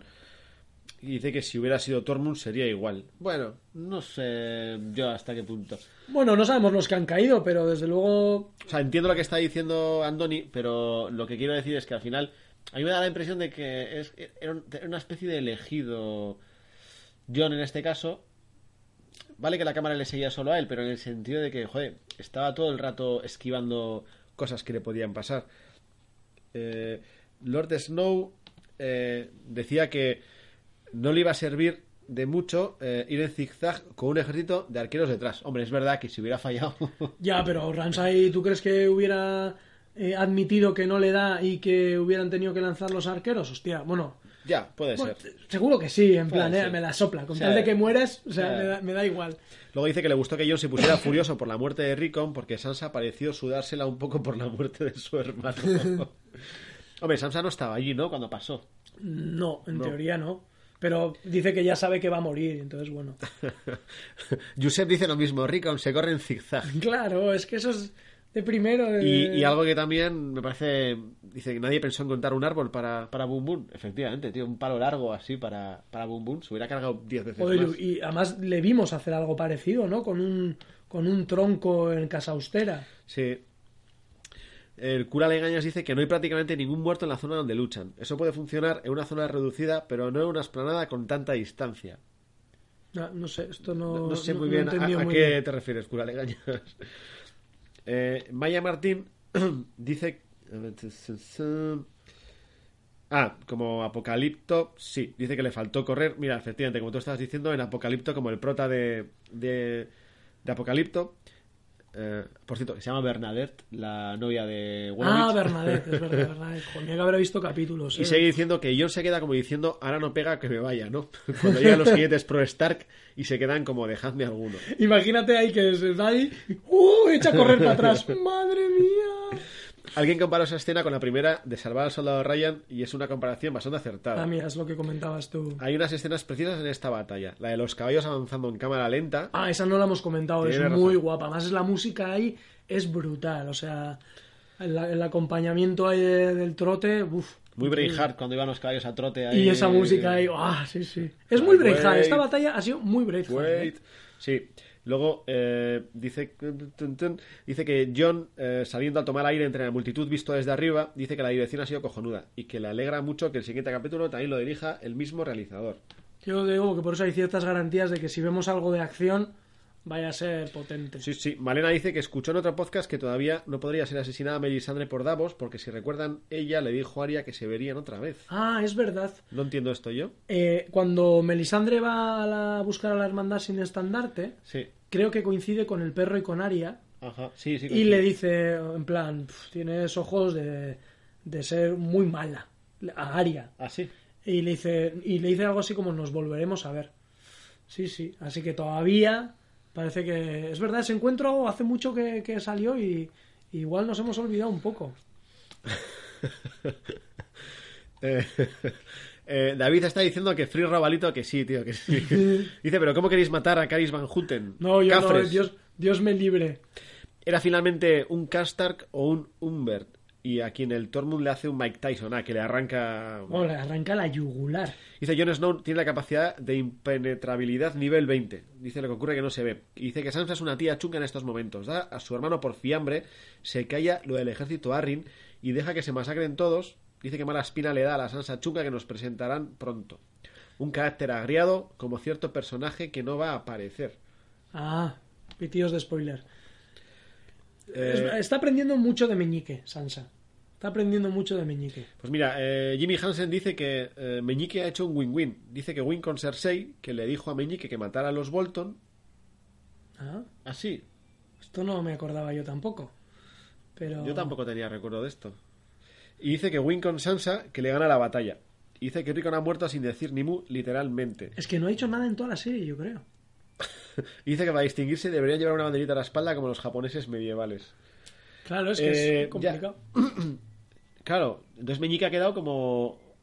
Casi como si como guardián del norte, vamos. Bueno, a ver, eh, no, bueno, es que depende para quién. O sea, porque claro, para, para desembarco el Guardián del Norte era- eran los Bolton, aunque hayan tenido sus diferencias. Pero para los del norte, o la Guardián del Norte, pues era, será Sansa. Sí, dice, y Elena está diciendo que es brutal la sensación tan precisa de asfixia. Dice que es angustioso porque sientes ver cómo John le aplastan la avalancha y casi no puede ni respirar. Y que si Sansa llega a avisar lo de la que cuenta con Meñique, ah, dice que.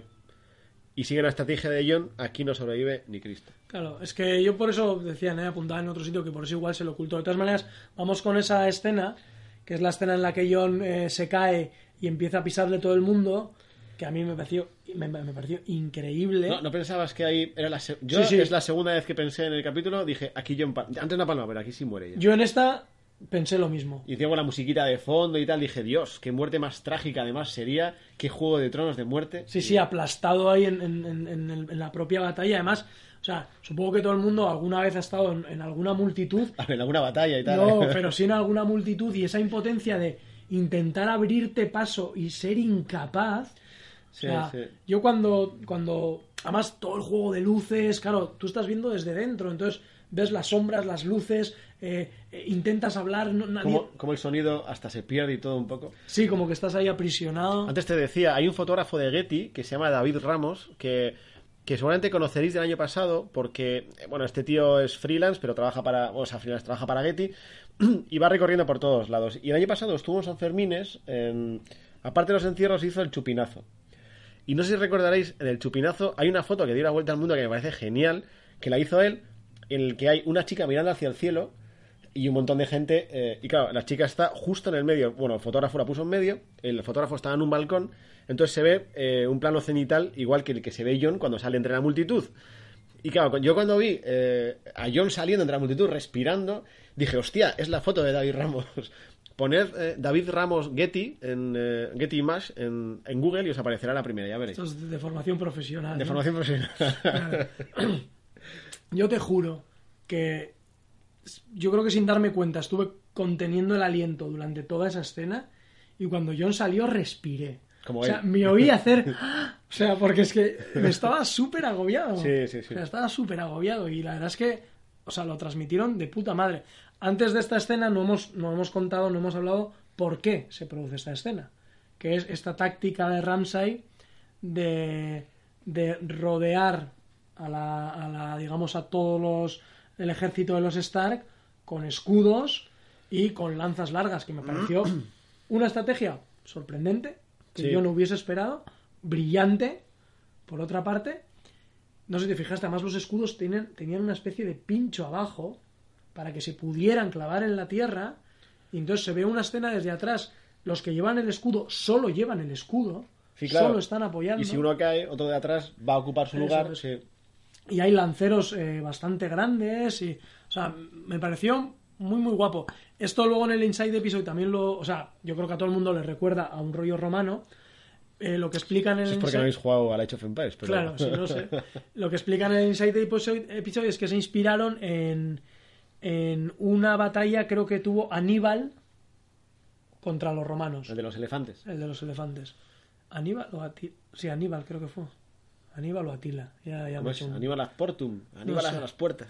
pues eh, un- se inspiraron en eso y la verdad es que está muy guay y además ves la impotencia de la gente que está dentro, de cómo coño atacas eso. Porque es, vale, Gumbun saca cuatro escudos, eh, rompe cuatro lanzas, eh, eh, Tormund también se tira contra los escudos, y pero es una Sí, no, no, impotencia no puedes, no puedes hacer otra cosa. y que crean un poco esa sensación de rollo pingüino emperador, ¿sabes? Todos ahí. Y- Hay un momento que dice, eh, dice Lord Snow, dice que la escena de Jon desde arriba respirando le recordó la escena final de la tercera temporada de Misa con Ah, Daenerys en el centro. Dice que es muy parecida. También, sí, sí, pero es menos angustiosa. Esta es muy, muy, muy angustiosa. Y aquí hay un momento que también me despisto que Tormund cuando ve esa impotencia de atacar el, eh, digamos, la, la zona de escudos, deciden ir hacia el otro lado en plan, "Eh, vámonos. No sé si era un amago de huir. eh, ahí no Sí, me cuadró mucho. Yo, yo no lo veo mal. O sea, cuando dice vámonos, no lo veo diciendo que cobarde, sino diciendo, bueno, tío, aquí no hacemos nada. O sea, no me parece. Ya. Pasa que por detrás aparecen los otros, los Sí. Karstar. O los Umber o toda esa peña. Qué ganas de que se cargaran a los Karstar. Para no tener que decirlo. Efectivamente, porque es un rollo, tío. Di los habitantes de Bastión Car. Es más fácil. ¿ves? Aquí tenemos el encuentro con el Umber, con, entre Tormund, que yo también pensé, porque le estaba metiendo de mala manera. o sea, Ahí me está, estaba a punto de mandarte un WhatsApp, y, pero dije, no sé si la he visto todavía, voy a esperar. yo, yo también, pero al terminar el, el capítulo. Lo que pasa es que no quería que ya intercambiáramos la opinión, para no venir condicionados ahí al, al podcast. Y lo que le salva un poco es el despiste de Umber cuando suena el cuerno. Sí. que le arranca la yugular, que también es brutal como, como, como, como lo hacen. Y luego cómo le apuñala ahí, pero... Con un trozo de hueso o algo así. Muy bien. Sí, Sí, ah, sí. eso no me fijé. Pensaba que era un puñal. No era un puñal, porque sacó y dije, coño, qué torcido está eso y ¿dónde se lo va a meter? Y bueno, ya está. Y aquí vemos un poco la resolución de la batalla, que era un poco también lo que habíamos apuntado desde aquí, rollo de al tercer día mira al alba. Eso me acuerdo que lo ibas diciendo tú desde hace un montón de capítulos. Es que... Y cuando sonó el cuerdo, ¿no viste, no viste en el Twitter que no sé si lo retuiteé? Ah, Sí, sí, que sí. alguien hizo un montaje, no recuerdo quién, en el que aparecía eh, Gandalf con la cara de meñique, ¿no? Eso es. Y, y la cara de Robalito al lado y diciéndome, anda, si no apareció Robalito por ningún lado.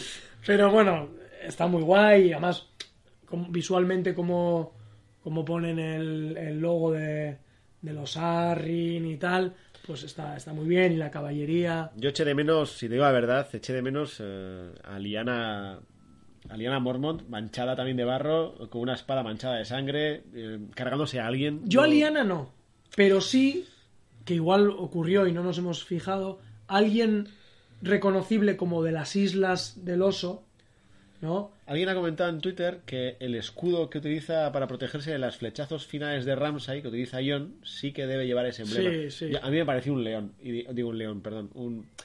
Yo dije, ah, es un escudo de los Stark, pero no, han dicho que es un oso. O sea que... Sí, que alguien llegó hasta allí, ¿no? De esos de los Sí, sí, 62 sí. magníficos, pero me hubiese gustado que hubiéramos podido ver alguien como, además, muy bruto luchando, ¿no? En plan, diciendo, hostia, Liana tenía razón, sus hombres No, no, ahí Liana directamente encabezando la batalla en el caballo montada, ni pony ni hostias. No, no, a mí ponerme un caballo bien grande como a todo el mundo, que se van a cargar, a cagar esos Karstark. Sí, no, no, ella me parece que le tocaba, le tocaba otro papel. Eh, la imagen esta de cuando llegan ya los, los Arryn y bueno, arrasan un poco el círculo, que está muy guay, además el CGI está, está chulo. Esa imagen de Meñique y de Sansa, a mí me, me, me generó ahí un rollo de qué cabrón, ¿y ahora qué va a pedir? ¿No? Porque se le ve tan complacido. O sea, tan, me encanta que los planes salgan bien. Bueno, yo creo que veremos en el capítulo siguiente de qué manera empieza a encajar un poco para la siguiente temporada el... Pero hay, hay un, un par de gestos de Sansa que me, no sabía si estaba contenta, que, que luego es evidente que sí, pero era un, también le vi un gesto como pensando en eso, ¿eh? de hostia, he tenido que recurrir a Meñique y a ver ahora. Yo, de todas maneras, ahora... eh, ah, vale, han ganado, ah, se han cepillado a los Umber, se han- doy por hecho que se han cepillado a los Karstark y, y también a los Bolton.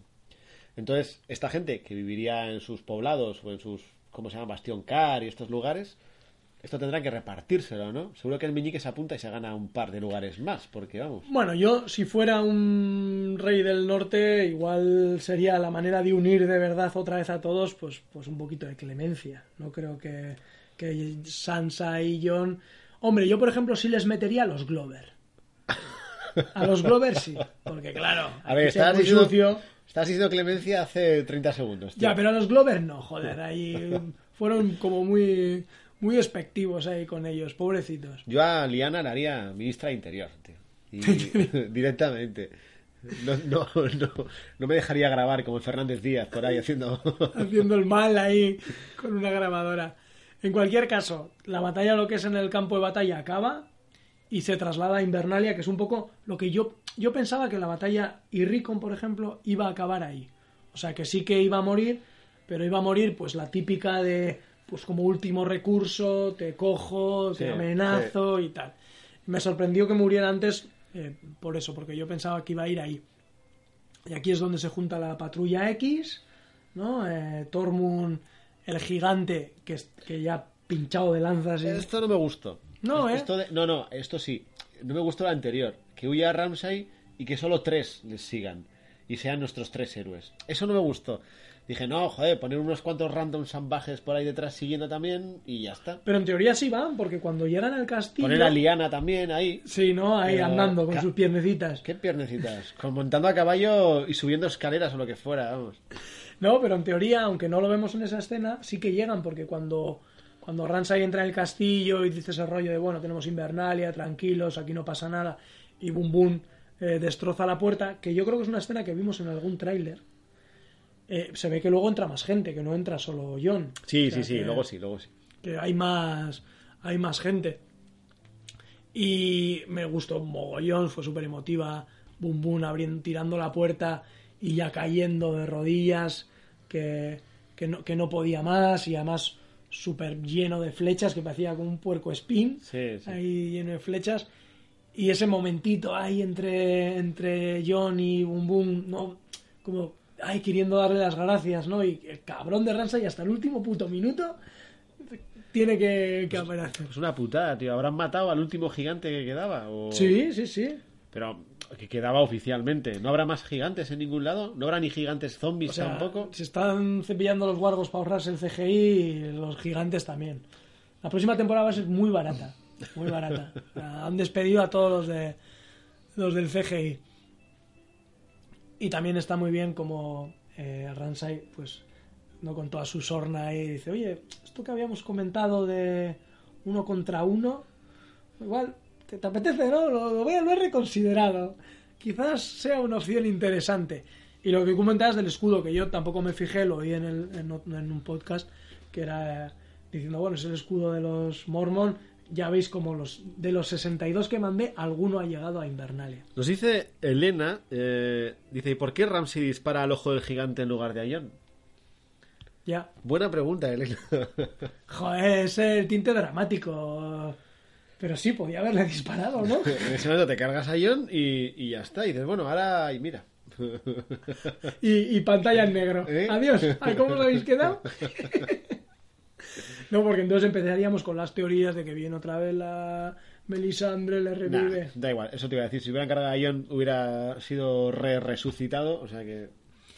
Sí, pero es, es buena, ¿eh? Porque podían haberle acribillado a Jon, que no tenía escudos por entonces. Tú fíjate, tú te ves los capítulos dos veces con cuadernito y todo para apuntarte cosas y no habías caído en eso. Lo peor es que como tengo que apuntar cuadernito, también me pierdo cosas en el segundo revisionado, ¿sabes?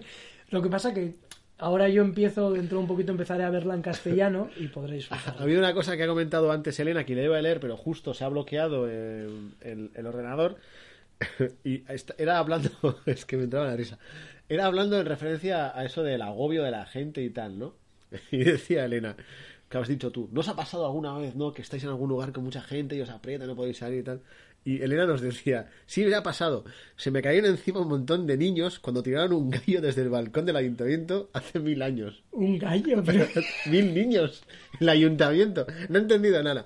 Elena, explícanos esto porque no. Esto debe, debe estar en un pueblo de estos que tiran cabras y burras por el campanario.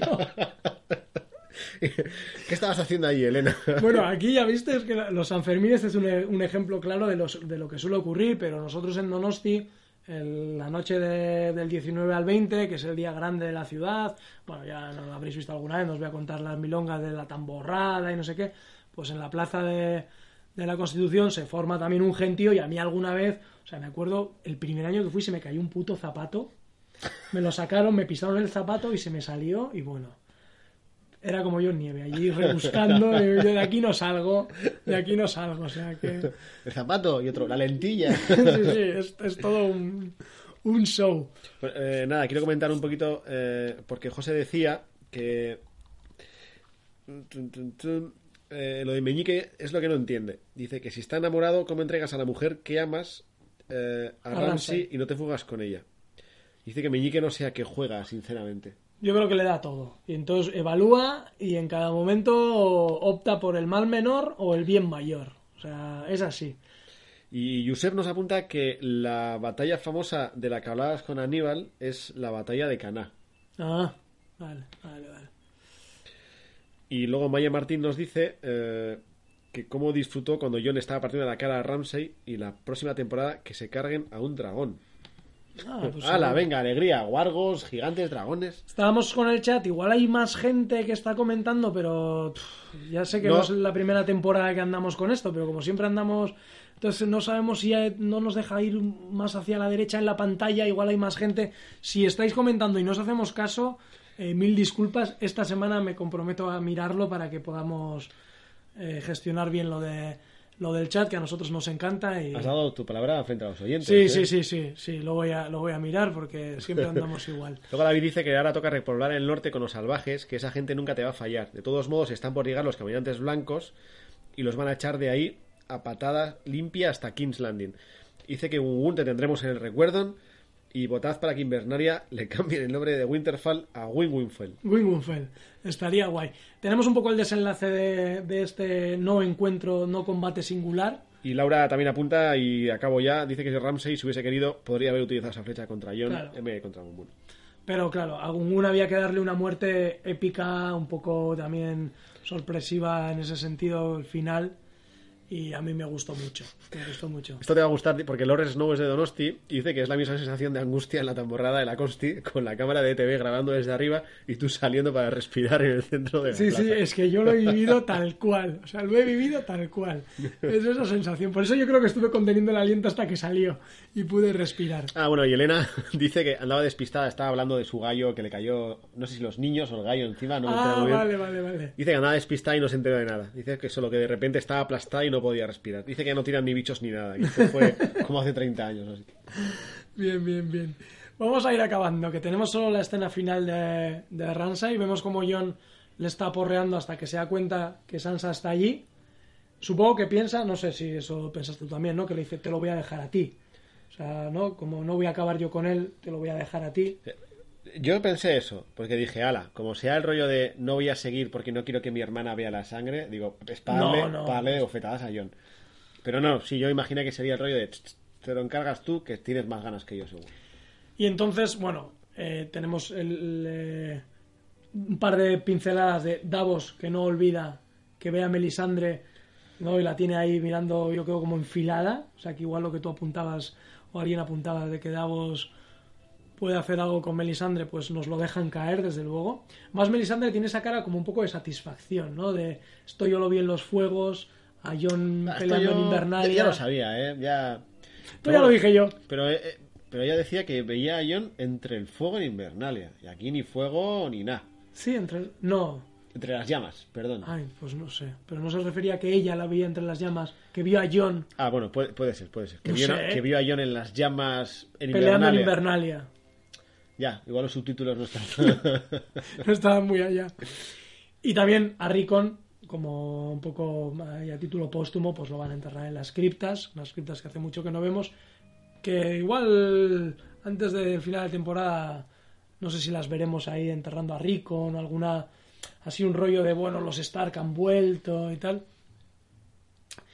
Ah, y nos, no hemos comentado lo de los estandartes, que es la segunda vez que lo vemos. esta estaba, temporada. estaba pensando, digo, a ver, Miquel, a ti que te molan esas cosas tanto. Sí, sí, sí. O sea, hasta a mí me gustó y, y por fin dije en mi cabeza, por fin se vuelve a ver, como si me importara algo, el estandarte de los Stark. un lobo guardo en, Invernalia. Porque hace ya unas cuantas temporadas, ¿no? Que lo perdieron. Sí, sí, sí, sí. Y en, el- en- en un podcast apuntaban, habrá que estar atentos a la próxima intro.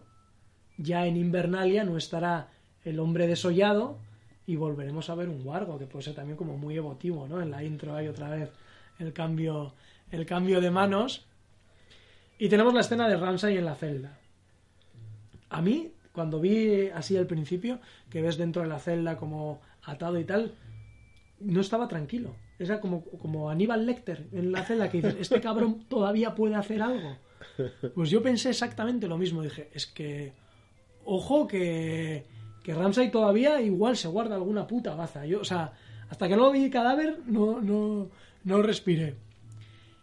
Y tenemos el desenlace de los perros. Que a mí la verdad es que me, Quien a perro mata, a perro muere, está claro. Está claro, pero incluso en ese momento él se siente en la seguridad de que, de que, de que puede, puede salvar. A mí lo que me gustó de todo fue aquello que dice, ¿no? Lo de que va a desaparecer tu casa, va a desaparecer tu nombre, nadie sabrá nada más de ti. que eso está bien. Eso es el rollo de, no es que te haya ganado, es que voy a hacerte desaparecer.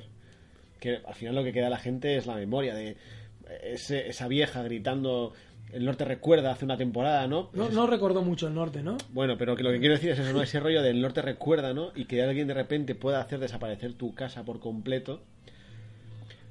Es un rollo, porque al principio sí que era muy interesante, era más lío, porque había un montón de casas y un montón de jugadas a corto y a largo y tal. Pero claro, según pasa el tiempo y las cartas se van jugando, cada vez quedan menos jugadores. Y hay un momento que dices, bueno, parece que, que por fin han recuperado el norte, ya veremos a cuánto tiempo, hasta que vengan los caballantes blancos. Parece que Daenerys ya se enfila hacia Poniente, ¿no? Los Bolton han desaparecido, los Baratheon han desaparecido, que están desapareciendo un montón de casas y que ya solo quedan las...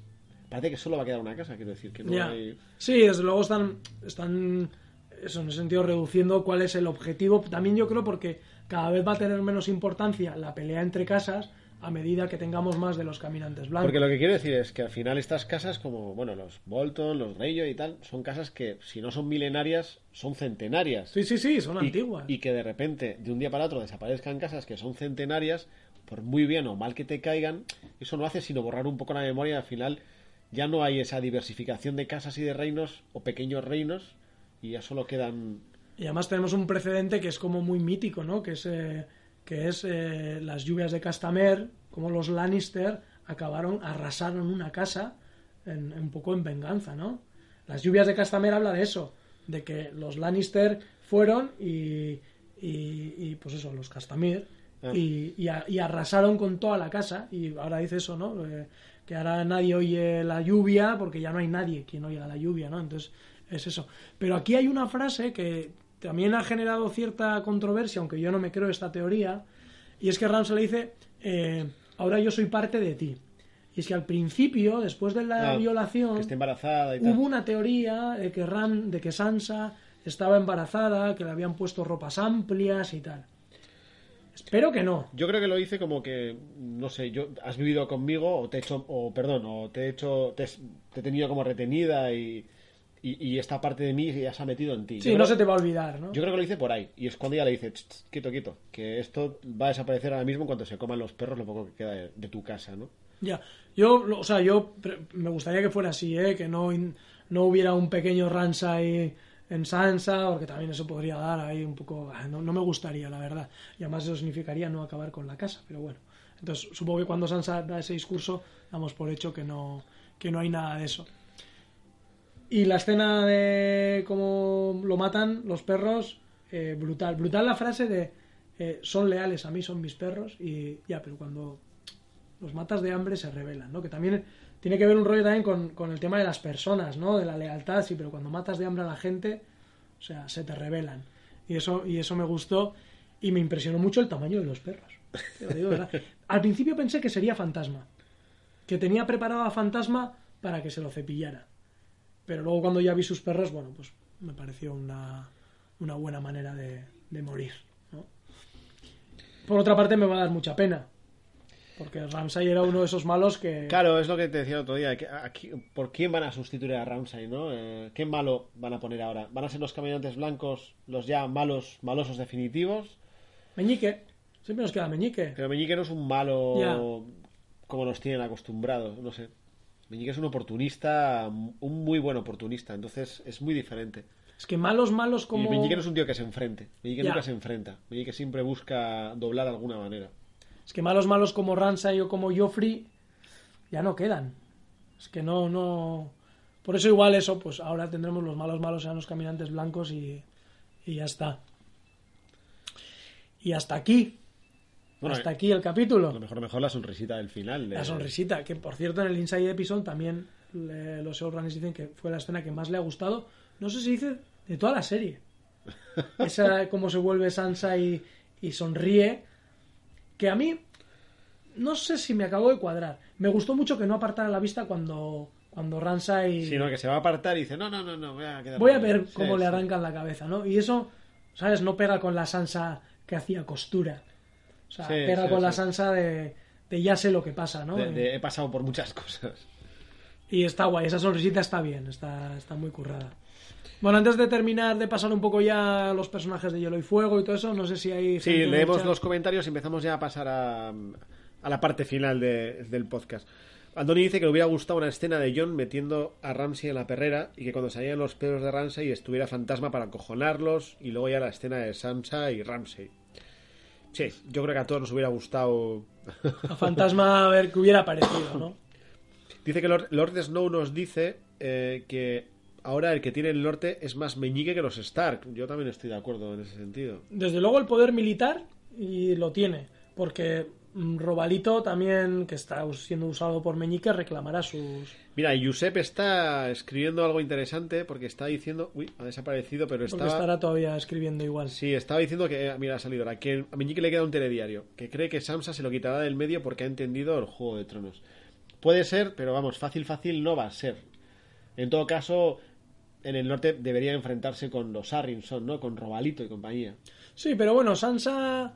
O sea, la debilidad de Meñique es Sansa, y si puede morir a manos de alguien, tranquilamente puede ser a manos de Sansa. O sea, seguro que esa jugada no se la espera. Yo no me creo a Sansa. mm, O sea, perdón, a Meñique enamorado de Sansa. Nunca me lo he creído. Bueno, jo, pues yo sí. Me ha dado un repelusete eh, terrible. Eh, Maya Martín dice que a la gente no hay quien la entienda. Cuando Sansa era una niña boba la llamaban Sonsa. Y ahora que está jugando a la misma liga que el resto es malvada. A ver si la aclaran alguno. No, a mí me gusta la Sansa Yo, malvada, ¿eh? no, de malvada nada. Bueno, quiero decir, a lo que llaman malvada me encanta. Ese rollo Dark Sansa a mí me entusiasma. Pero de malvada nada. Está haciendo lo que está haciendo todo el Sí, mundo sí. y punto. No... Sí. Dice que su predicción para el último plano de la temporada dice que aunque crea que sea en Merín, Daenerys va a salir pietada para Poniente y apuesta porque cierre la temporada con el muro partiéndose y los caminantes pasando al otro lado. Tan pronto. A ver, esa. va- Vamos a hacerla. Termina con los comentarios y hacemos la predicción de, Vale. de Cliffhanger. Malena dice que. Una pregunta. Eh, si desde el comienzo de la escena las puertas de las perreas están abiertas, ¿por qué salen justo al final? Porque, porque los tienen ahí, están esperando. Y les han dicho, oiga, y, y primero, ¿y cómo los. Bueno, No, y apareció un mago y... ¿cómo, cómo meten a Ramsay si está abierta las Pues sí, perreras? pues sí, Marina, sí. Bueno, Eh, yo sé por qué. Porque Ramsay está inconsciente. Y los perros no comen carroña. Ah, Esto es como los buitres. ¿no? Que si te haces el muerto, te comen, pero si te haces el vivo, no. Aquí hay, hay unos cuantos... Jimmy Hansen también está diciendo que a Ramsey se lo debería haber cargado fantasma. Yo creo que es la escenita que nos ha faltado eh, a todos. El, el- el haber aparecido fantasma de alguna de las maneras hubiese, hubiese estado bien. Y Josep dice eh, que Samsa usará Robalito porque sabe que mató a su madre. Ya, eso está bien. Eh, a mí, por ahí sí, porque Robalito, como es tan tontín, eh, voy a hacer el hiteo Robalito. Puede utilizarle a Robalito de esa manera. Hacerle creer. que- bueno, hacerle creer, ¿no? Hacerle ver que Hacerle Meñique ver- mató a su madre. es, eso es. Sí, y de sí. esa manera que se, que se vengue de alguna manera. Esa podría ser buena, incluso eh, no sé si Sansa también podría usar de una manera no, no usar sexualmente, pero jugar con Sí, eso sí, sí. con su, poco- con su un primo. poco- un poco de teta, un poco de eh, engaño. Eso Sí, es. sí, sí. sí. Porque yo creo que en las escenas estas en el nido de águilas, eh, no, como que Robalito siempre dormía en la cama de Sansa y tal, o sea que, no sé, eso ¿Ves? rollo madre, hijo. Esto a Robalito se lo puedes hacer porque es medio tontín. Pero No digas eso, que no nos van a hablar los de dragones y camorra. Pero es que no, no, no, no. Aquí hay que enfrentar a los que hay que enfrentar. Y están equivocados. Aquí es Liana Mormon la que realmente tiene el pastel por el mango. Creo que no lo vamos a volver a ver más, ¿sabes? ¿No? En la serie. Calla, ya te digo yo que sí. Y luego nos dice Yusef que para final de temporada solo hizo una cosa. Epílogo de Lanza de Dragones. Y hasta aquí puedo leer. Ay, ay, no sé, no, no me, no me gustaría, no sé. No me gustaría. Bueno, ya, ya veremos. ¿Hacemos un poco la predicción? De... Vamos allá. Vamos a... Bueno, el personaje de... No, vamos, vamos, vamos primero con... Vamos con, con primero la... Es que te acabo de leer escrito lo de Yellow y me muero de risa. Sí, vamos a hacer el cliffhanger, vamos a hacer la predicción de cliffhanger final para la, la- el capítulo que viene. Vale, Sí. a ver qué, qué escena creemos que va, con qué escena va a terminar la, la temporada. Y así aprovechamos para poner nuestra super sintonía de la bola de cristal. Te sientas enfrente y es como el cine, todo lo controla, es una alucine. Es como un ordenador personal, es la bola de Chris, es la bola de Chris, es la bola de cristal. Bueno, Maya antes nos ha apuntado unas cuantas. Eh, ¿Tú cuál crees que puede ser la escena final? ¿Cómo que de- tú? ¿Cómo que tú? Ah, ¿Yo? Claro, me estás... Ah, vale, vale. Déjame, déjame pensar. Vale. Esta sintonía es muy pequeña para... Vale, vale, yo lo hago porque igual te la quito. Y entonces, para mí, el cliffhanger final es una parte de, las- de la que ha comentado Maya, que es el muro derrumbándose. ¿Tú crees que... que- ya van a llegar al muro? Yo creo que sí, yo creo que sí. Lo que pasa que es verdad que al, Pero quedan dos temporadas todavía. ya, pero ya es verdad que si derriban el muro el paso está abierto, pero a mí mm, no me- creo que ese puede ser un cliffhanger brutal para esta temporada. Yo eh, sí que sí que me gusta, ¿eh? pero no- lo veo demasiado demasiado pronto. Quiero decir, porque primero Daenerys, primero tiene que resolverse un poco lo de desembarco y segundo tiene que llegar Daenerys de alguna manera a alguna parte de Poniente para que los Lannister y el resto de casas estén un poco acojonados. Entonces, para eso se tendrá que resolver lo de los gorriones y compañía. Pero eso yo creo que nos lo vamos a ventilar en este capítulo. ya. Efectivamente, yo creo que se ventila este capítulo y que la temporada que viene es eh, sobre eh, Daenerys llegando a Poniente y, y un poco y conquistando, sí. Sí, sí, Pero sí. entonces, en la escena final del capítulo 10 de esta temporada. Hostia, está complicado, ¿eh? hay muchos, hay muchos. Me haya apuntado tres o cuatro. Yo había pensado eh, o algo de caminantes blancos, no, no en el Muna eh, ni nada de eso. O igual la Torre de la Alegría y la resolución final de, de, de quién por fin, o qué pasó, o qué pasa con esos personajes. Es verdad, de eso nos hemos olvidado. Claro, porque eh, tiene que aparecer una resolución. Yo creo que aparecerá esta temporada. Lo que pasa que como final... También me gustaría ese personaje que no ha aparecido, del que tanto habláis, los de los libros, que apareciera de alguna manera. Pero no sé yo si tiene sentido. Ya no. Yo ya creo que no.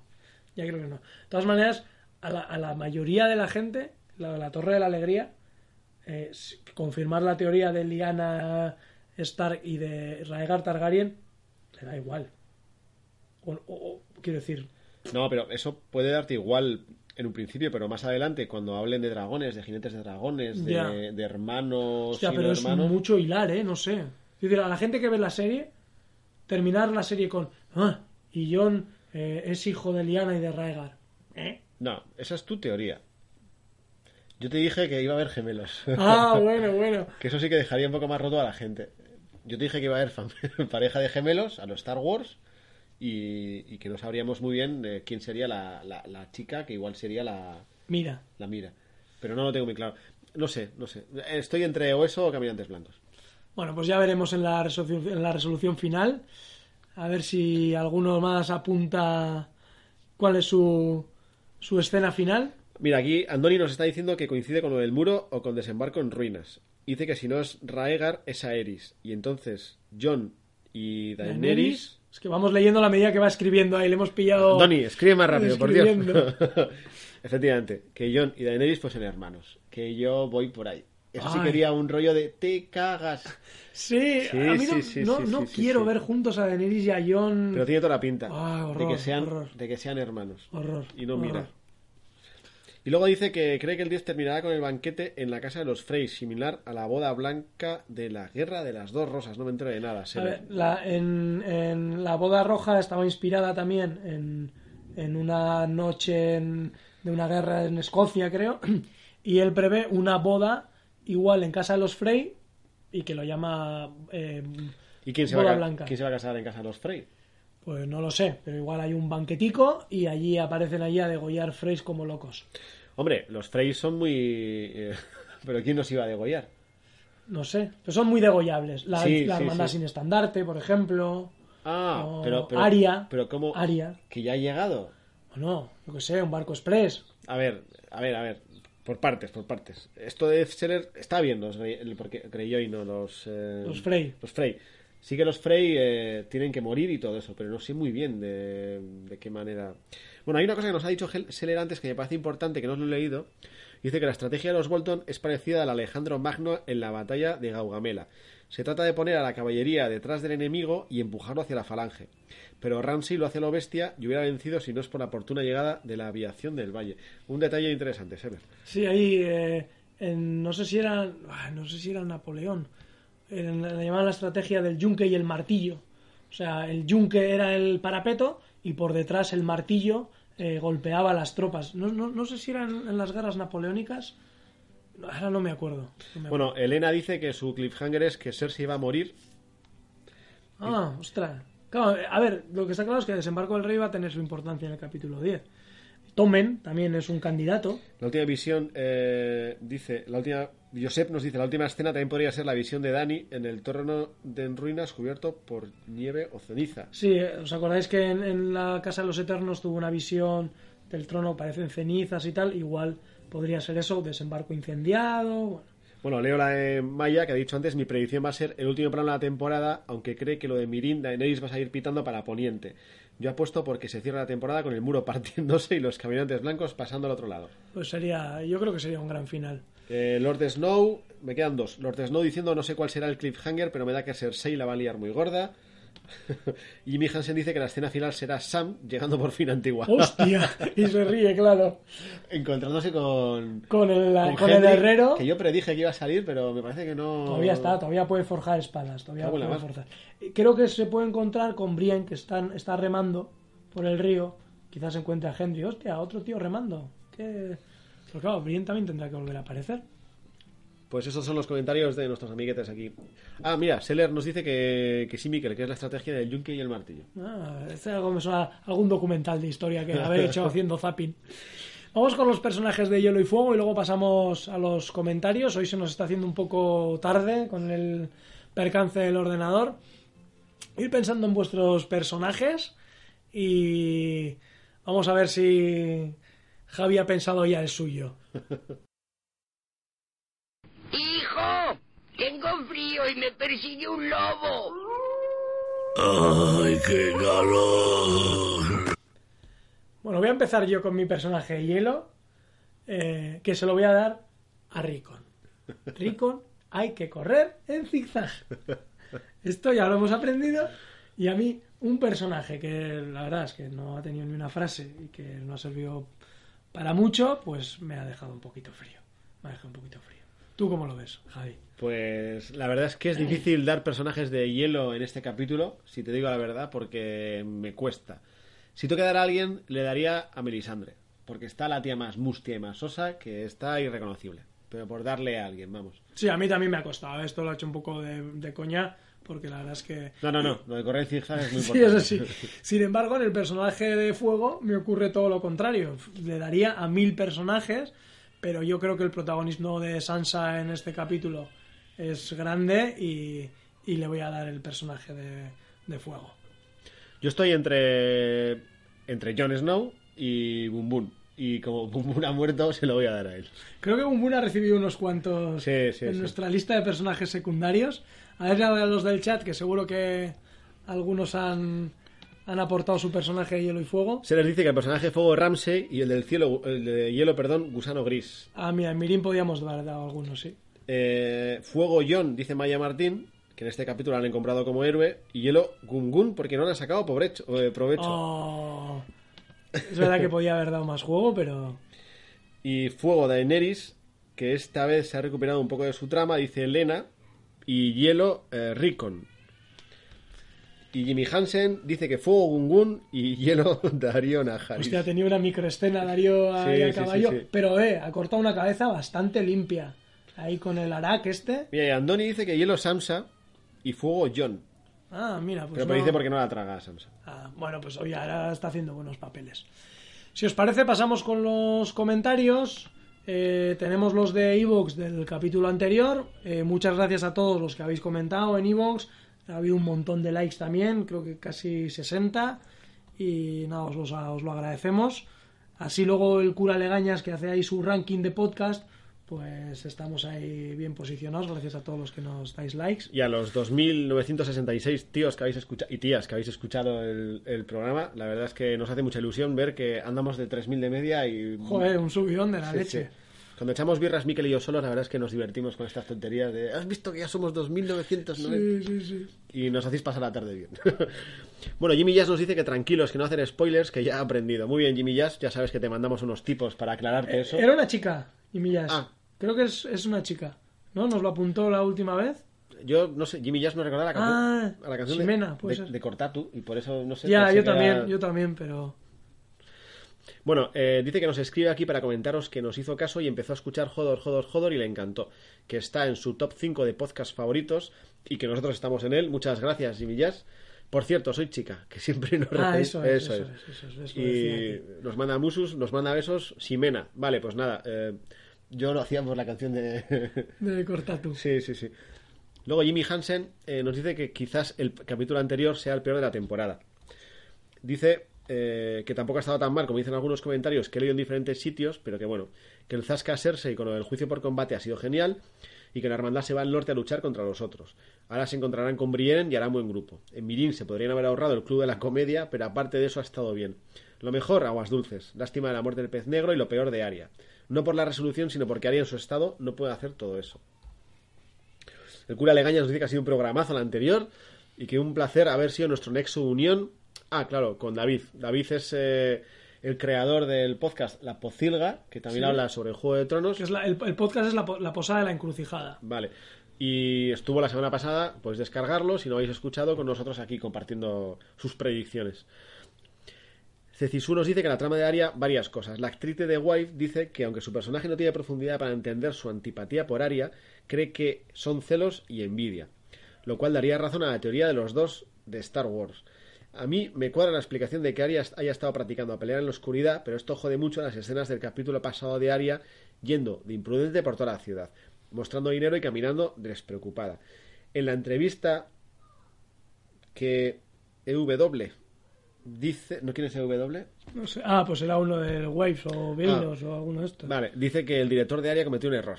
Entonces para mí es un fallo de la adaptación, del guion que se dejaron ganar por el atractivo de las piruetas y la persecución. Sí, estamos de acuerdo con eso.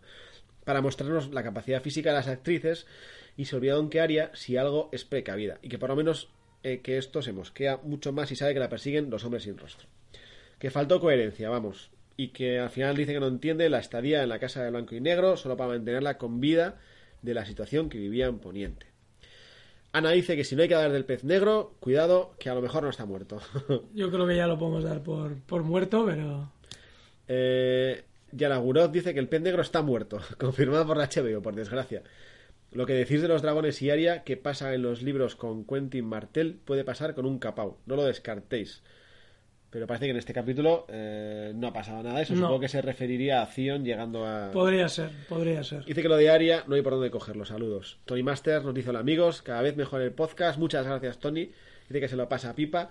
Predicciones para el próximo. Va a haber guerra y nos van a dejar el cliffhanger more. Pues eh, no tanto. No ha sido tanto cliffhanger, pero guerra Pero guerra mucha, mucha, mucha.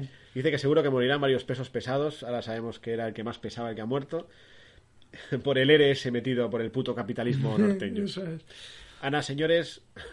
Ana nos echa la bronca. Sí, sí, sí. Señores, menos cervezas y más rabitos de pasas. Lo que habría estado bien que yo le entregara garra a Liana Mormont salió en vuestro podcast por un comentario que puse en la página web. Que se nos había pasado, yo creo. Me cago en la mar. Estáis apañados, pero sois adorables. El podcast ha sido muy divertido y estoy escuchando es- expulsar el próximo. Tú imagínate Liana Mormont con garra. No, es más grande garra que ella. ¿Cómo que no puede levantarla? No puede. Cabe en Dios, si Liana quiere, levanta tres garras No ella puede, sola. no puede. Yo me la imagino repartiendo ahí pim pam, pim pam ella sola. Con un puñal. ¡Qué puñal! rollo qué rollo puñal, ahí ninja. Pi, pa, pa, pa, qué puñal. Con una espada, tío, le parte al robalito por la mitad. Luego lo dejamos para hablar eso. José Javier Prieto, genial, como siempre. Estoy deseando ver el siguiente episodio de Juego de Tronos, tanto para ver vuestro siguiente audio. Un saludo. Pues muchas gracias, José Javier. Y Loren Lolailo, hoy habrá nuevo post. ¿Post? Eso, eso ahí, no, ahí no me he quedado. Pues aquí estamos. Bueno, vamos con los comentarios de este capítulo. Vamos a leer así un poco, porque ya se nos está haciendo un poquito tarde. Ya sabéis que nos, pon- nos ponen límites de horas y, y andamos un poco... Haré una lectura diagonal de vuestros comentarios. De todas maneras, os recomendamos que entréis a la web, que os leáis enteros, porque son muy buenos comentarios y se van cruzando unos con otros y es muy divertido. Rumo nos dice, hola chicos, enhorabuena por el podcast. Dice que la trama de Daenerys no ha estado mal. Que ha echado de menos ver algo de la batalla de los dos Rakis y, y que iban a darle bien a los hijos de la arpía, pero no se ha visto casi nada. Algo más de chicha en la parte de los dragones, pero imagino que se les iba de presupuesto. Y una cosa sobre los dragones. ¿Cómo narices se han escapado? Y si rompen muros y se escapan, ¿por qué no lo han hecho antes? Es que no les había hecho la llamada a su mamá. No les había hecho falta, estaban ahí en la Estaban a gusto, Claro. comiendo, tranquilamente, creciendo. Dice que el trato con los hijos del hierro no le ha gustado, que ha sido muy fácil y que no. Dice que no lo ha entendido. Y que la batalla de los bastardos ha sido genial, que no ha defraudado ni la muerte de- un Stark. Pobre Rickon. Y nada, dice que la parte de nieve repartiendo por todos lados ha estado genial. Se ha echado menos a Brienne. Pues mira, sí, Es hubiera verdad. estado bien Brienne Y repartido. no hemos tenido ahí a Brienne en los, los brazos de Tormund o... O Tormund en los brazos de Brienne, Tormund en los brazos de Brienne, sí, sí. diciendo. Y Brienne gritando al cielo, diciendo: ¡Dios! No, ahora que soy una sex symbol en Poniente. Laura nos dice capitulazo, eh, gracias. eh, dice que menudo cierre para las dos tramas que se han centrado. Esta vez no han escatimado en CGI y que ha sido un lujazo. Dice que la trama Mirin, bueno, bueno, no ha destacado por sus diálogos, pero ha conseguido rescatar el bodrio en el que se estaba convirtiendo. Tyrion, o sea, Tyrion, perdón, vuelve a molar. Y la trama de Invernalia dice en su opinión que ha sido lo mejor de esta temporada, que ha despertado todo tipo de sentimientos sin realidad, en eso consiste, y es lo que ver un episodio como estos. Tensión con el encuentro de Stark-Bolton. Eh, cuando Ramsay jugó a tiro con arco con el pueblo de Rickon. Cuando murió el gigante. En fin, dice que se puso hasta triste y todo. Y dice que era muy difícil no extenderse con su comentario. Fernando nos dice que vaya capitulazo, que no vendrá nadie hoy con lo de malditos Bane of Wish. ya, es verdad. Yo creo que el capítulo anterior ahí hateamos bastante y en este la verdad es que nos han dado una buena. Mira, ya nos ha dado, casi está a punto de cagarla. Ah, lo del acertijo. Eh, sí, muy bien, sí, Fernando. Fernando está siempre al quite con, con los acertijos. Vamos a tener que regalarte algo, tío. Sí. Luego Alcazu- Alcaucil Ratoncita dice que vaya episodio, casi muero. No me esperaba ver a los tres dragones en vuelo y en ataque. ¿Y Fantasma? ¿Y cómo llegaron los Greyjoy? ¿Vieron luz y entraron? Jesús73 dice que seguramente el mejor capítulo de la historia de la serie. Los 10 primeros minutos son los más espectaculares de la serie y los 50 restantes le suman la espectacularidad y lo épico. Deja- eh, dejan de lado la heroicidad de toda batalla y remarcan la crudeza de esta, metiendo la cámara hasta dentro de la misma y muestran sin tapujos sangre, barro, vísceras y hasta desmembramientos. Y que el final ha sido de justicia poética. Robert Wattbreaker Dice que 10 puntos a todo. Robalito salvando el norte. ¿Ves? Pero que tú, a ver, Robert Oathbreaker, ¿has visto a Robalito por algún lado? ¿Eh? Estaba Robalito sentado. Estaba allí detrás, eh, pero no se le veía. Estaba Liana ahí en la batalla. Toda la batalla espectacular, nos dice. Las tomas cerradas para sentir asfixia de John y lástima lo de Gungun. Y que la final, la gran conspiración norteña, quedó en nada y Ramsey haciéndose una Argentina en la final. Ah, Eso no. Ah, pues te miraba a ti porque como tú eres no, más futbolero no, que yo... eso no he entendido, pero lo de la conspiración norteña, que sí que era algo que se Argentina no perdió siete... No, eso No, fue eso fue el otro día Chile y México. No, hace, Ah. hace dos, sé. años no hubo un mundial de fútbol. No soy tan futbolero. Pero lo de la conspiración norteña, que habíamos teorizado mucho sobre si los Umber iban a apoyar a Bolton o no, si al final Ah, iban sí, a, sí, sí. a hacer un Nada, rollo, nada. nada. Otra vez más, hemos sido más rebuscados que los propios guionistas. Luego, cuenta pendeja, eh, nos manda un comentario corto. Dice que fuego para Bum Bum y hubiera dicho John, pero el último gigante merece mención. Y el de hielo para Ricon. No lo hemos oído ni hablar esta temporada. Hasta Robalito ha tenido más guion. Francisco González, esto es Juego de Tronos. Yo caí en la trampa de Ramsey que se veía venir. Mato unos cuantos random, pero se ve rodeado por los voltos. Y antes de perder la fe en los Stark, llega la promesa de Robalito. A ver, vamos a ver. Han llegado los Arryn. Robalito No es, es el- hemos visto a Robalito. es el señor del valle. Además, de hecho, Javi. de hecho, estuve pensando, lo dije, mira si sale Robalito por ahí. Y no salió. Por lo tanto, que no ha sido Robalito. Esto parece Antena 3, aquí modificando. En fin. Eh, dice que al final muere el bastardo Ramsay acribillado por sus propios perros. Eh, veremos en el próximo capítulo King's Landing volar por los aires a causa del fuego valirio, como dijo Tyrion en esta red pic de las principales calles y en la septa Baelor. Voto por ver a Gorrión Supremo quemándose junto a Tomen. Ana dice que se ha quedado gustito de ver la somanta de palos, eh, es que no está Gungun, que se acuerdan de meter a Fantasma. Ha echado de menos a las mujeres del pueblo libre. Cuando las hemos visto en acción no han defraudado. Ya, la verdad es que sí, la chica de Casa Austera, también a Ygritte, y aquí no hemos visto Ni una sola pelirroja. Mal, mal, mal.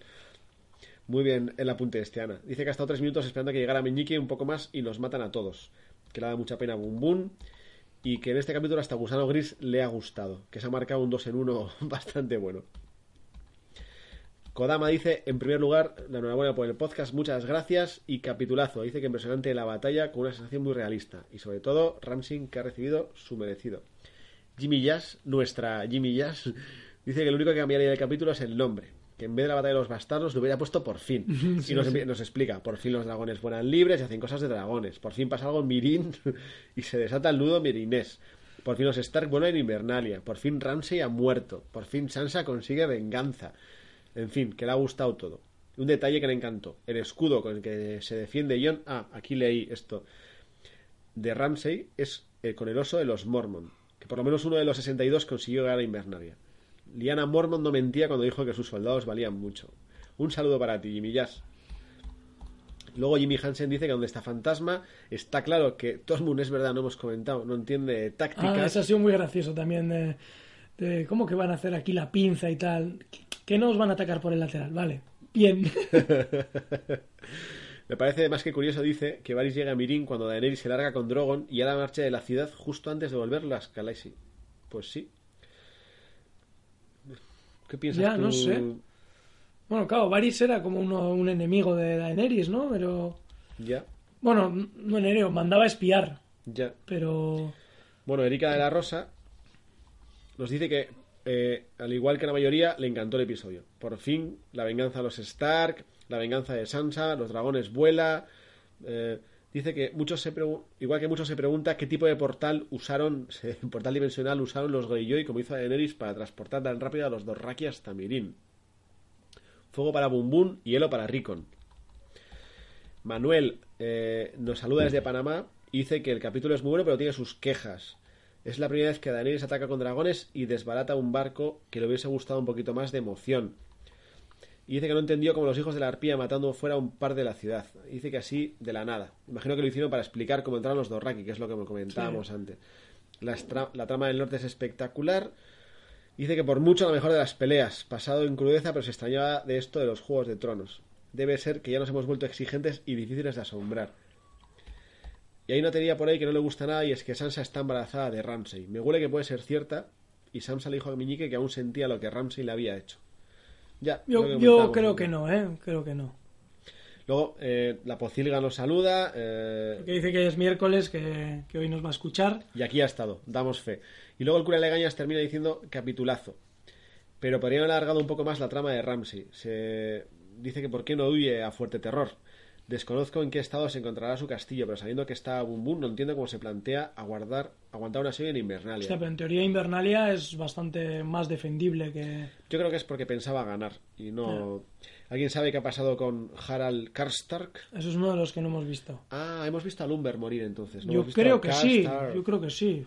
Pues nada, le cortarán la cabeza en el siguiente capítulo. Se le ven las negociaciones y se ven sus estandartes al comenzar la batalla, pero al contrario que Small y John Umber no aparece en ningún momento luchando. ¿Estará vivo? Me encantaría ver la cara de Robert Glover, el de Bosque Espeso, cuando se entere que los Bolton han perdido en Invernalia y que ahora tendrá que rendir cuentas ante Sansa por no ayudarla. Es lo que decías tú. Sí, sí, a mí eso...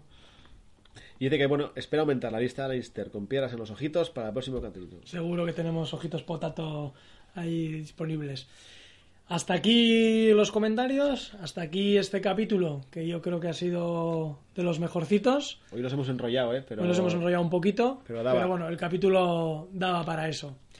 Y sin más, bueno, despedimos a, a la gente del chat. Sí, no os, voy a, no os puedo hacer mucha caso ahora, pero gracias a los de Snow, a Elena, a Laura, a Josep, Maya, Malena, David, bueno, Jimmy Hansen, a todos los que habéis estado por ahí, Andoni, Seller, comentando cosas. Y nada, nos vemos la semana que viene con el último capítulo. Ya se acaba esta temporada, por desgracia.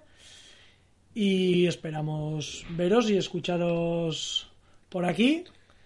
Y nada, pues eh, hasta la semana que viene. Y os vamos a dejar, ya que estamos ya cercanos a las fiestas veraniegas, con una versión de, de Juego de Tronos de una charanga. Se- os pondré también el, el vídeo, la charanga se llama Charanga sin control y es muy, muy animado. Y nada, eh, hasta la semana que viene. Pues nada, chavales, hasta la semana que viene y ánimo, que solo nos queda uno y después todo un año para esperar. Bueno, algo intentaremos hacer. Venga, Ur. Agur.